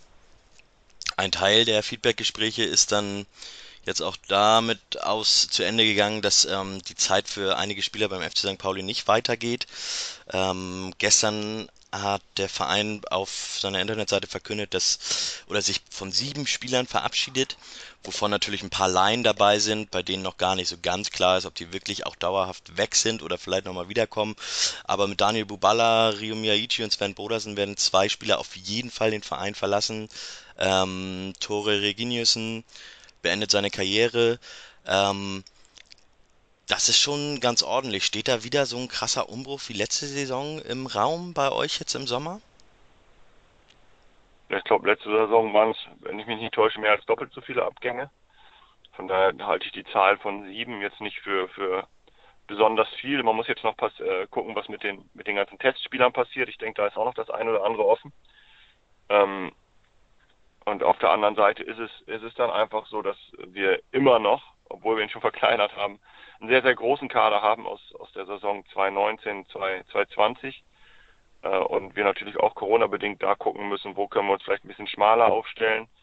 Ähm, letztendlich musst du als Trainer dann auch irgendwann mal sagen, ich brauche nicht noch den Backup vom Backup, sondern dann, dann muss man da vielleicht auch mal irgendwie in der Lage sein zu basteln. Also versuchen den Kader bestmöglich zusammenzustellen, aber klar, ähm, äh, Abgänge bedeuten dann meistens auch Zugänge ne? und die, die werden auch noch kommen. Ich stelle mir das als brutale Gespräche vor, ähm, jemandem wie Rio Miyaichi zu sagen, dass sein Vertrag nicht verlängert wird? Jein. Also, das gehört nun mal zum Profigeschäft dazu. Ich glaube, die meisten Jungs sind jetzt auch ähm, nicht irgendwie 19 oder 20 und erleben die Situation zum ersten Mal, sondern als, als Profifußballer unterschreibst du einen Vertrag, der ein Jahr oder zwei oder drei gültig ist. Äh, und und ähm, wenn du dann irgendwie keine Signale bekommst, ein Dreivierteljahr vorher, ein halbes Jahr vorher, und wir, wir führen ja auch Gespräche und sagen, wir sind uns noch nicht sicher, wir müssen abwarten, wie entwickelt sich die sportliche Situation, die finanzielle Situation. Ähm, ich glaube, dann setzt sich da jeder Spieler auch schon mit auseinander, dass es auch eventuell nicht weitergeht, weil die Signale ja auch von Vereinsseite aus dann da sind. Und ähm, diese finalen Gespräche, natürlich machen die keinen Spaß, aber ist jetzt auch nicht so, dass äh, die Spieler das dann irgendwie riesig aus den Socken haut, weil die sich natürlich dann mit ihren Beratern auch meistens schon nach Alternativen umgeschaut haben. Und ähm, von daher glaube ich, ist, ist, das eigentlich ganz gut vorbereitet gewesen. Und ähm, mich hat das als Spieler auch schon getroffen und mich wird es auch irgendwann als Trainer mal treffen. Ähm, äh, part of the game, also so blöd wie sich das anhört und dann geht das Leben irgendwo anders weiter. Timo, das ist jetzt die letzte Aufnahme, die wir hier machen. Und ähm, ich habe es damals angekündigt, ähm, dass wir nochmal zurückkommen zu meiner aller, allerersten Frage, die ich dir gestellt habe bei diesem Podcast-Projekt. Und das ist die nach dem Konzept, mit dem du beim FC St. Pauli angetreten bist. Da hast du als Antwort zu mir gesagt, ihr wollt immer mutig sein. Ihr wollt keine oder du erwartest keine langen Ballstaffetten. Ähm, und du legst einen Fokus auf Umschaltmomente. Ihr seid stark im 1 gegen 1, vermutest du. Aber du hast es auch gerade eben schon gesagt, ihr seid körperlich noch nicht so ganz auf der Höhe. Dein Konzept mit dem Fokus auf Umschaltmomenten, mit den nicht langen Ballstaffetten, immer mutig sein, hat das funktioniert? Wenn ich jetzt die Spiele in der Rückrunde nehme gegen Würzburg, Aue und Osnabrück, dann muss ich sagen, sind wir gescheitert. Ja. weil wir da schon, weil wir da schon äh, extrem viel Ballbesitz hatten. Aber da muss man auch immer abwägen. Also ist ja auch bei uns so, manchmal wollen wir ja auch, dass der Gegner hoch steht und viel Ballbesitz hat, weil wir wissen, dass wir vielleicht ihn eher in Umschaltmomenten knacken können, als wenn er organisiert verteidigen kann. Also das ist ja immer ein, ein Geben und Nehmen. So, das ist ja auch, das ist dann ja auch ein bisschen Taktiererei. Also ich glaube, was uns wirklich ausgezeichnet hat, ist, ähm, dass wir viele Dribbler drin haben, viele Jungs drin haben, die eins gegen eins gehen können, ähm, dass wir eigentlich immer auch in der Phase vorm Winter, wo es nicht so gut lief, immer versucht haben, mutig nach vorne zu spielen. Also die Statistik da auch, wo wir wirklich im Winter noch immer unter den Top 3 waren, was die Schüsse angeht und so. Ähm, ich glaube schon, dass wir viele Sachen von denen, die wir uns vorgenommen haben, auch, auch umgesetzt haben, auch langfristig umgesetzt haben. Das ist auch einer der Gründe, warum sich dann am Ende Erfolg eingestellt hat. Ähm, auf der anderen Seite muss man auch sagen, dass so äh, jetzt auch die Analyse im Winter, wir brauchen mehr defensive Stabilität, dass wir da noch nicht wirklich den Schlüssel gefunden haben, dass wir da als Mannschaft äh, das ganze Jahr über es nicht geschafft haben, uns so aufzustellen, dass man auch wirklich mal sagen kann, wir verteidigen jetzt hier erstmal 0 zu 0 weg bis zur 70. Minute und dann schauen wir, wie so die Dynamik des Spiels ist. Ähm, da müssen wir an uns arbeiten und das ist sicherlich auch eine der, der Kernaufgaben in der Kaderanalyse und, und Kaderzusammenstellung, dass wir deutlich mehr Zweikampfstärke brauchen und deutlich mehr Kopfballstärke brauchen. Und ähm, wenn man jetzt mal das, das Credo immer mutig sein nimmt, seid ihr Ende 2020, seid ihr da wirklich immer mutig gewesen? Ja, ähm, Mut kommt mit Vertrauen.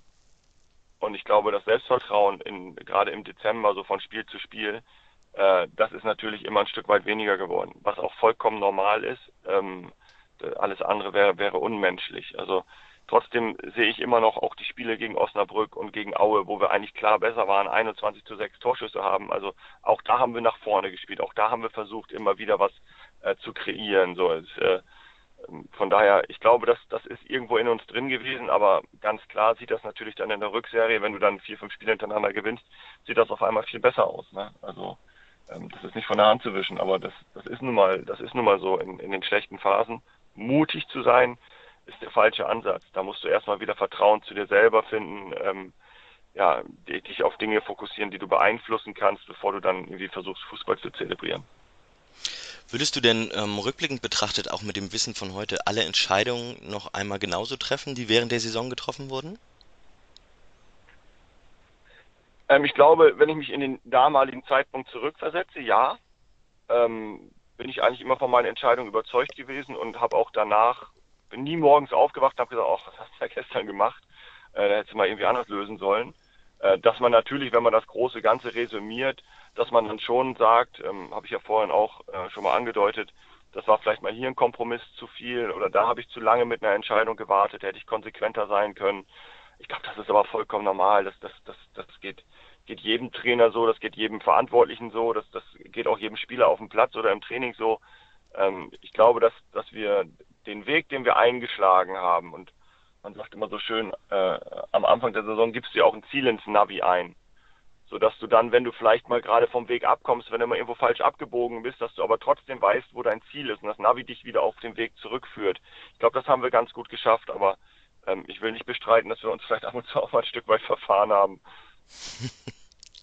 Würdest du denn ähm, sagen, dass ähm, deine Erwartung, deine persönlichen Erwartungen an das Cheftraineramt im, im, beim FC St. Pauli, wurde das erfüllt irgendwie? Oder hast du irgendwas, war irgendwas mehr oder weniger, von dem du gedacht hast? Ich meine, du kanntest das ja auch schon dadurch durch deine Co-Trainerzeit, aber vielleicht hat sich das ja ein bisschen geändert mit der Zeit. Jein, also was das, das, das größte Thema, was ich wirklich unterschätzt oder falsch eingeschätzt habe, war Corona.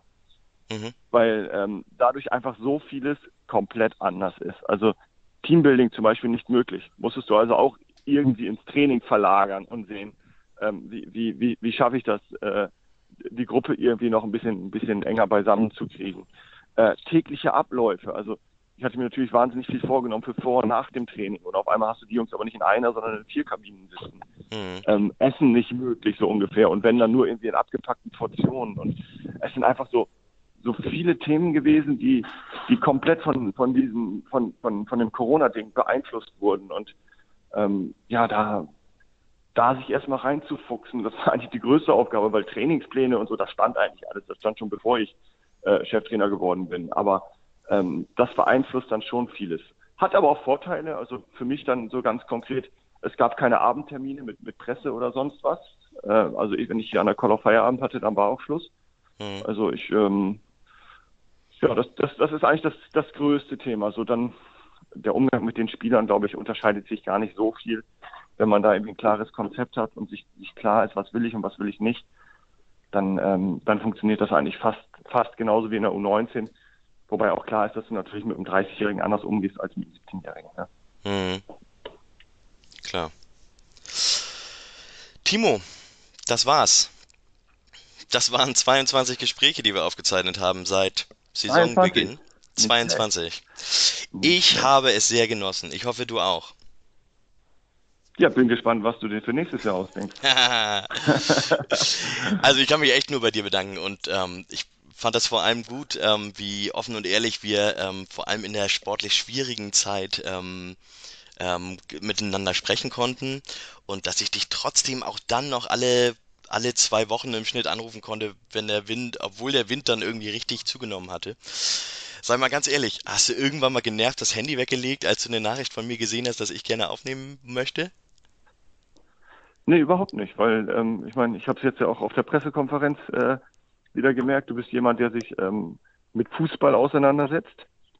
Nicht unbedingt äh, auf, auf Boulevardniveau, sondern irgendwie inhaltlich. Und ähm, solche Gespräche machen eigentlich immer Spaß, wenn du merkst, da setzt sich jemand mit dem Thema auseinander, da, da will jemand inhaltlich vorwärts kommen oder was verstehen oder beeinflussen. Und ähm, das ist mir tausendmal lieber als, als irgendwelche oberflächlichen Fragen, die, die eigentlich nur dahin zielen, äh, irgendwo was Negatives zu finden oder irgendwie das, das Haar in der Suppe zu suchen. Ähm, konstruktive Gespräche ähm, immer wieder gerne und mir haben die Gespräche mindestens genauso viel Spaß gemacht wie dir. Ähm, von daher, äh, ich denke nicht, dass es eine Fortsetzung von, von diesem Podcast gibt, aber ich denke, wir werden auf jeden Fall in Kontakt bleiben und irgendwie das ein oder andere noch aus dem Hut zaubern. Ja, ich werde dich äh, mindestens auf den Pressekonferenzen noch weiter nerven ähm, mit Taktikfragen. da kannst du mal sicher davon ausgehen. Gucken wir noch zum, zum allerletzten, aller, wirklich aller, allerletzten Abschluss mal auf die nächste Saison. Was wäre denn das Beste, was nächste Saison passieren könnte für den FC St. Pauli und auch für, für dich persönlich? Dass Zuschauer im Stadion sind. Einmal also volles das, Haus, äh, Freitagabend Flutlicht, oder? Das ist, ja, das ist einfach, ähm, wenn ich jetzt gerade so an die Spieler wie, wie Omar und Rodrigo denke, äh, die haben hier noch nie wirklich ein volles Haus. Ich glaube, Heidenheim war mal zweieinhalb drin erlebt. Meine Co-Trainer wissen gar nicht, äh, wie sich das anfühlt, wenn der Miller und Togo mal wirklich abgeht. Ähm, ich glaube, das ist, das ist einfach, das ist das, was fehlt. Äh, Zusammensetzung der Liga, wie sieht unser Kader aus? Das sind alles so Themen, klar, das, das ist dann für mich als Trainer nachher eminent wichtig, mit was für Spielern äh, darf und kann ich arbeiten und so. Aber ähm, ohne, ohne, ohne Fans ist das ist einfach nichts. Also das, das Jahr war, was, was das angeht, was Stimmung angeht, was, was das Kribbeln angeht, was so diese, diese besondere Note vom Fußball angeht, war das einfach ein Jahr zum Vergessen. Das muss man mal in aller Deutlichkeit sagen. Also so schön wie das für mich war, jetzt mal wirklich als, als Profitrainer so eine ganze Saison machen zu dürfen, ähm, das, das, das ist nichts. Weder, weder für, für, für uns Trainer noch für die Spieler noch, noch ja, für die Fans ja sowieso nicht. Danke, Timo. Oh, sag mal, wir folgen dir, egal wohin.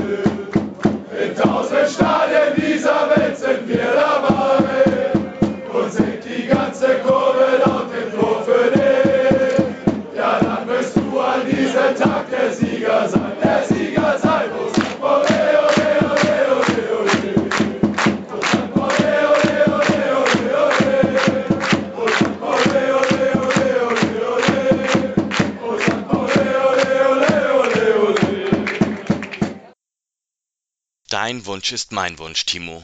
Endlich mal wieder ein volles Millantor im Flutlicht. Das wünsche ich mir auch für uns alle. An dieser Stelle sende ich nochmal ein fettes Dankeschön an Timo Schulz für all die Gespräche, die ich mit ihm führen durfte. Ich habe ihn während dieser Zeit als sehr authentischen, sympathischen und selbstbewussten Menschen kennengelernt und als jemanden, der sich und seine Rolle nicht zu wichtig nimmt.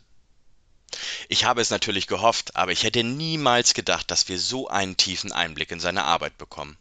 Und ich persönlich hätte es sogar gut verstehen können, wenn ich im Winter mal längere Zeit nicht mit ihm hätte sprechen können. Stattdessen durften wir aber auch die sportliche Krise voll mitnehmen.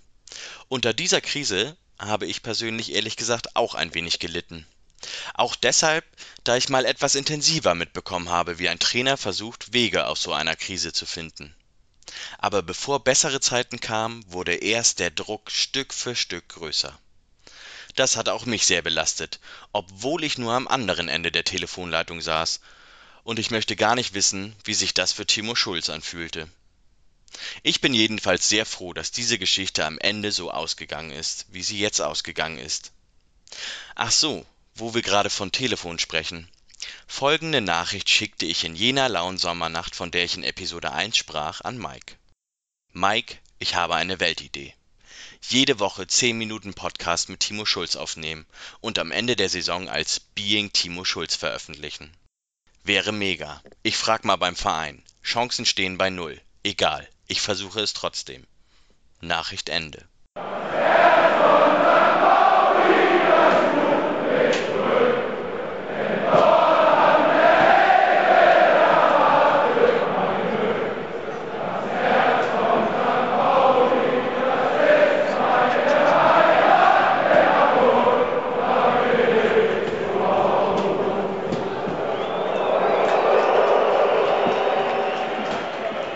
Neben dem unendlich großen Dank an Timo Schulz gibt es noch eine ganze Reihe weiterer Personen, denen wir danken möchten.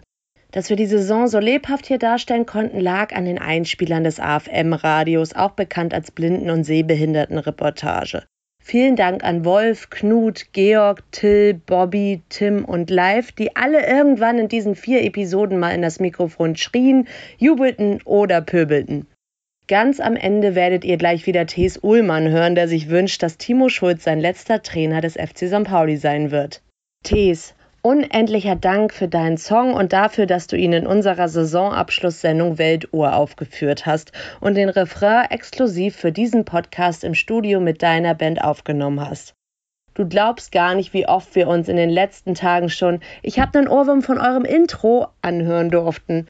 Wie sagst du immer so schön? Genial. Wir danken auch dem Verein und der Medienabteilung, dass sie im letzten Sommer diesem sicher einmaligen Projekt zugestimmt haben. Ich bin Debbie und ich habe euch hier durch diese Achterbahnsaison geführt. Mike hat die unzähligen Dateien zu einem Ganzen zusammengefügt und dabei viel über Audiobearbeitung gelernt.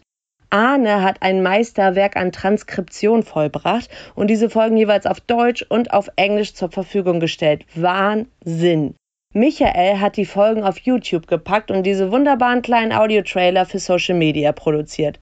Und dann ist da auch noch Tim, der seit letztem Sommer die Telefonate mit Timo Schulz führen durfte und froh wie kein zweiter ist, dass sich die Saison seit Januar so entspannt darstellte. Das Skript dieser Episoden haben Mike, Tim und ich erstellt. Und wir sind irgendwie ziemlich traurig, dass wir nun hier kurz vor dem Ende dieses Projekts stehen. Es war uns eine große Ehre.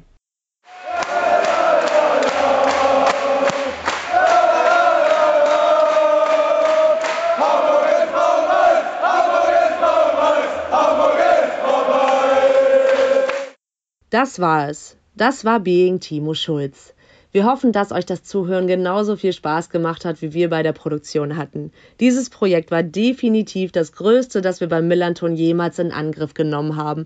Wir sind so unglaublich stolz darauf und freuen uns riesig, dass es so vielen von euch gefällt.